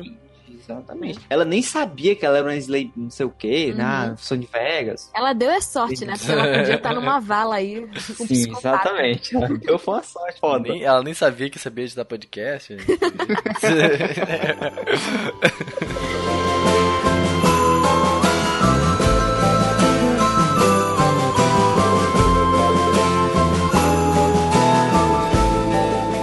Bom, aqui a gente tem toda a- a- esse quesito ali do Cardafilos e a, a Tizzy, né? Que o Cardafilos tira o olho dela, troca o de olho e tudo mais, né? E aí a Tizzy começa a sonhar, basicamente, né? Uhum. Com, e o Cardafilos tá querendo fazer que ela fique irritada, mas na verdade ela tá só se redimindo com a mãe dela e tudo mais. Que é uma bela cena, assim. Que ela vê Nossa. todas as lembranças dela. e tudo. Aquele momento ali é que Eu ela achei que aqui ia ter uma falha de Nossa, roteiro, Felipe. Eu Oi? achei que aqui ia ter uma falha de roteiro muito merda. Porque ele tá mostrando muitas coisas aqui na cabeça dela, só que ele não pode mostrar muito, porque é só o que ela lembra, Uhum. só o que tá no cérebro dela. Quando o pai dela foi sair e a porta fechou, eu falei, vocês são foda, maluco. Vocês são foda, porque, tipo, não tá na cabeça dela, entendeu? É eu só até o que ponto aqui... em que ela se lembra, né? Foto Exatamente. Eu achei que ia dar muito falha de roteiro aqui. O que eu acho muito legal é que, assim, é, o que tornou essa personagem, tipo, real, que assim, se a gente for pra qualquer outro anime, o que que ia acontecer? Aí ela ia falar assim, ai, mamãe, agora eu te entendo, eu te perdoo, eu Sim. te amo. E não, o que, que ela faz? não. Ela ela não chega perdoa. pra mãe dela e ela fala assim, eu não te perdoo, mas eu compreendo. Sim, E aí eu falei assim, nossa, cara. masterpiece, assim. Pra mim aquilo ali foi tipo ponto alto, que eu falei, cara, E- ela é uma personagem real. Sim, tipo, pronto, ali a XT já, já, já é uma, um ser humano, assim. Ela, já Ela não... atingiu o nirvana dela, né? Isso, ela, ela não aceita mais qualquer tipo de coisa. E, tipo assim, ali meio que. Até porque ali é o. o- é como se fosse a redenção da maldição que ela tinha, que ela achava que ela Exato. nunca ia sair, né? Que ia ser a maldição, porque ali quando ela tem a maldição do dragão na mão dela, ela fala que já tem duas maldições, que é o fato Uhum. dela ser um Slayberg e o fato dela. é, Da mãe dela. do- da mãe dela e do que aconteceu com ela, que é uma maldição que nunca, nunca ia sair. Tanto que ela fala que uma terceira maldição não ia ser muito problema. E é muito legal, né? Porque, tipo, na verdade, o que que acontece? A essência do Cartafilos, por causa do olho, fica junto com a Tice. E aí ele fala, tipo, ah, eu, a gente tem um objetivo em comum. Eu vou te ajudar aí com essa maldição pra tu ter um tempo a mais de Sim. vida. E aí Sim. é que a gente vai poder ver a continuação dessa história, né, minha gente? Que ela vai Pois poder é, viver teve casamento, gente. Termina ali um casamentozinho. Eu achei bem cagado o final. É. bem ruim o final, eu não gostei. Desculpa. É porque assim, tem. É, a gente tem que parar pra pensar que não, não, não teve mangá, sabe assim, ali. Sim. Assim, não tinha mangá, então eles fizeram o que eles tinham pra fazer. Eu, eu até, até onde não sei se foi roteirizado pela, pela criadora, né? Não sei até Uhum. onde ela Também não roteirizar. sei. Geralmente não é, ela só dá o storyboard do mangá e a pessoa vai fazendo. Mas assim, eu acho que foi um momento de puro fanservice mesmo pra acabar um arco. É. É um final ok. Eles queriam É um dar, um- dar uma chave ali, né? É, tipo assim, não, não, tem, não tinha mais outro final alternativo, sabe? Até porque não foi nem um casamento. Não. Tipo assim, Não, não. não, foi. Na verdade, eu tava acho com a que foi um roupa e selo. anel. Um selo de Isso. compromisso entre os dois. Um contratinho, um contratinho aqui, ó. É, É. nóis, e assina aí, é nóis. Casar no civil. ah, ninguém. Aqui, tipo, a gente não focou no Lindel, a gente não falou nada do Lindel, porque o nome dele já diz Meu tudo, né? Deus. Porque ele é um lindão, então. Pois é, porque Lindel significa pessoa bela em É, então, gaélico. nossa. Então, assim, já disse tudo. Então é um lindão, é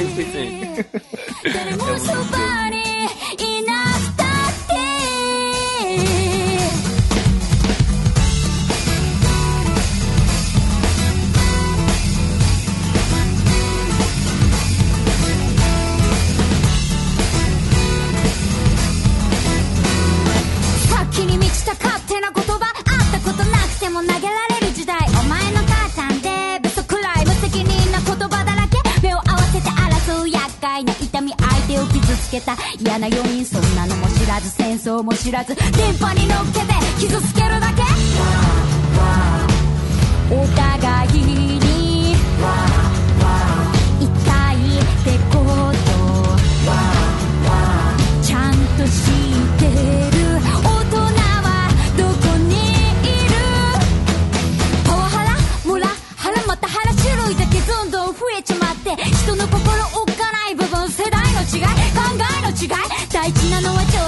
司も先生も生徒も家族も恋人も目に見えない小さな小さな積み重ねの信頼という宝物。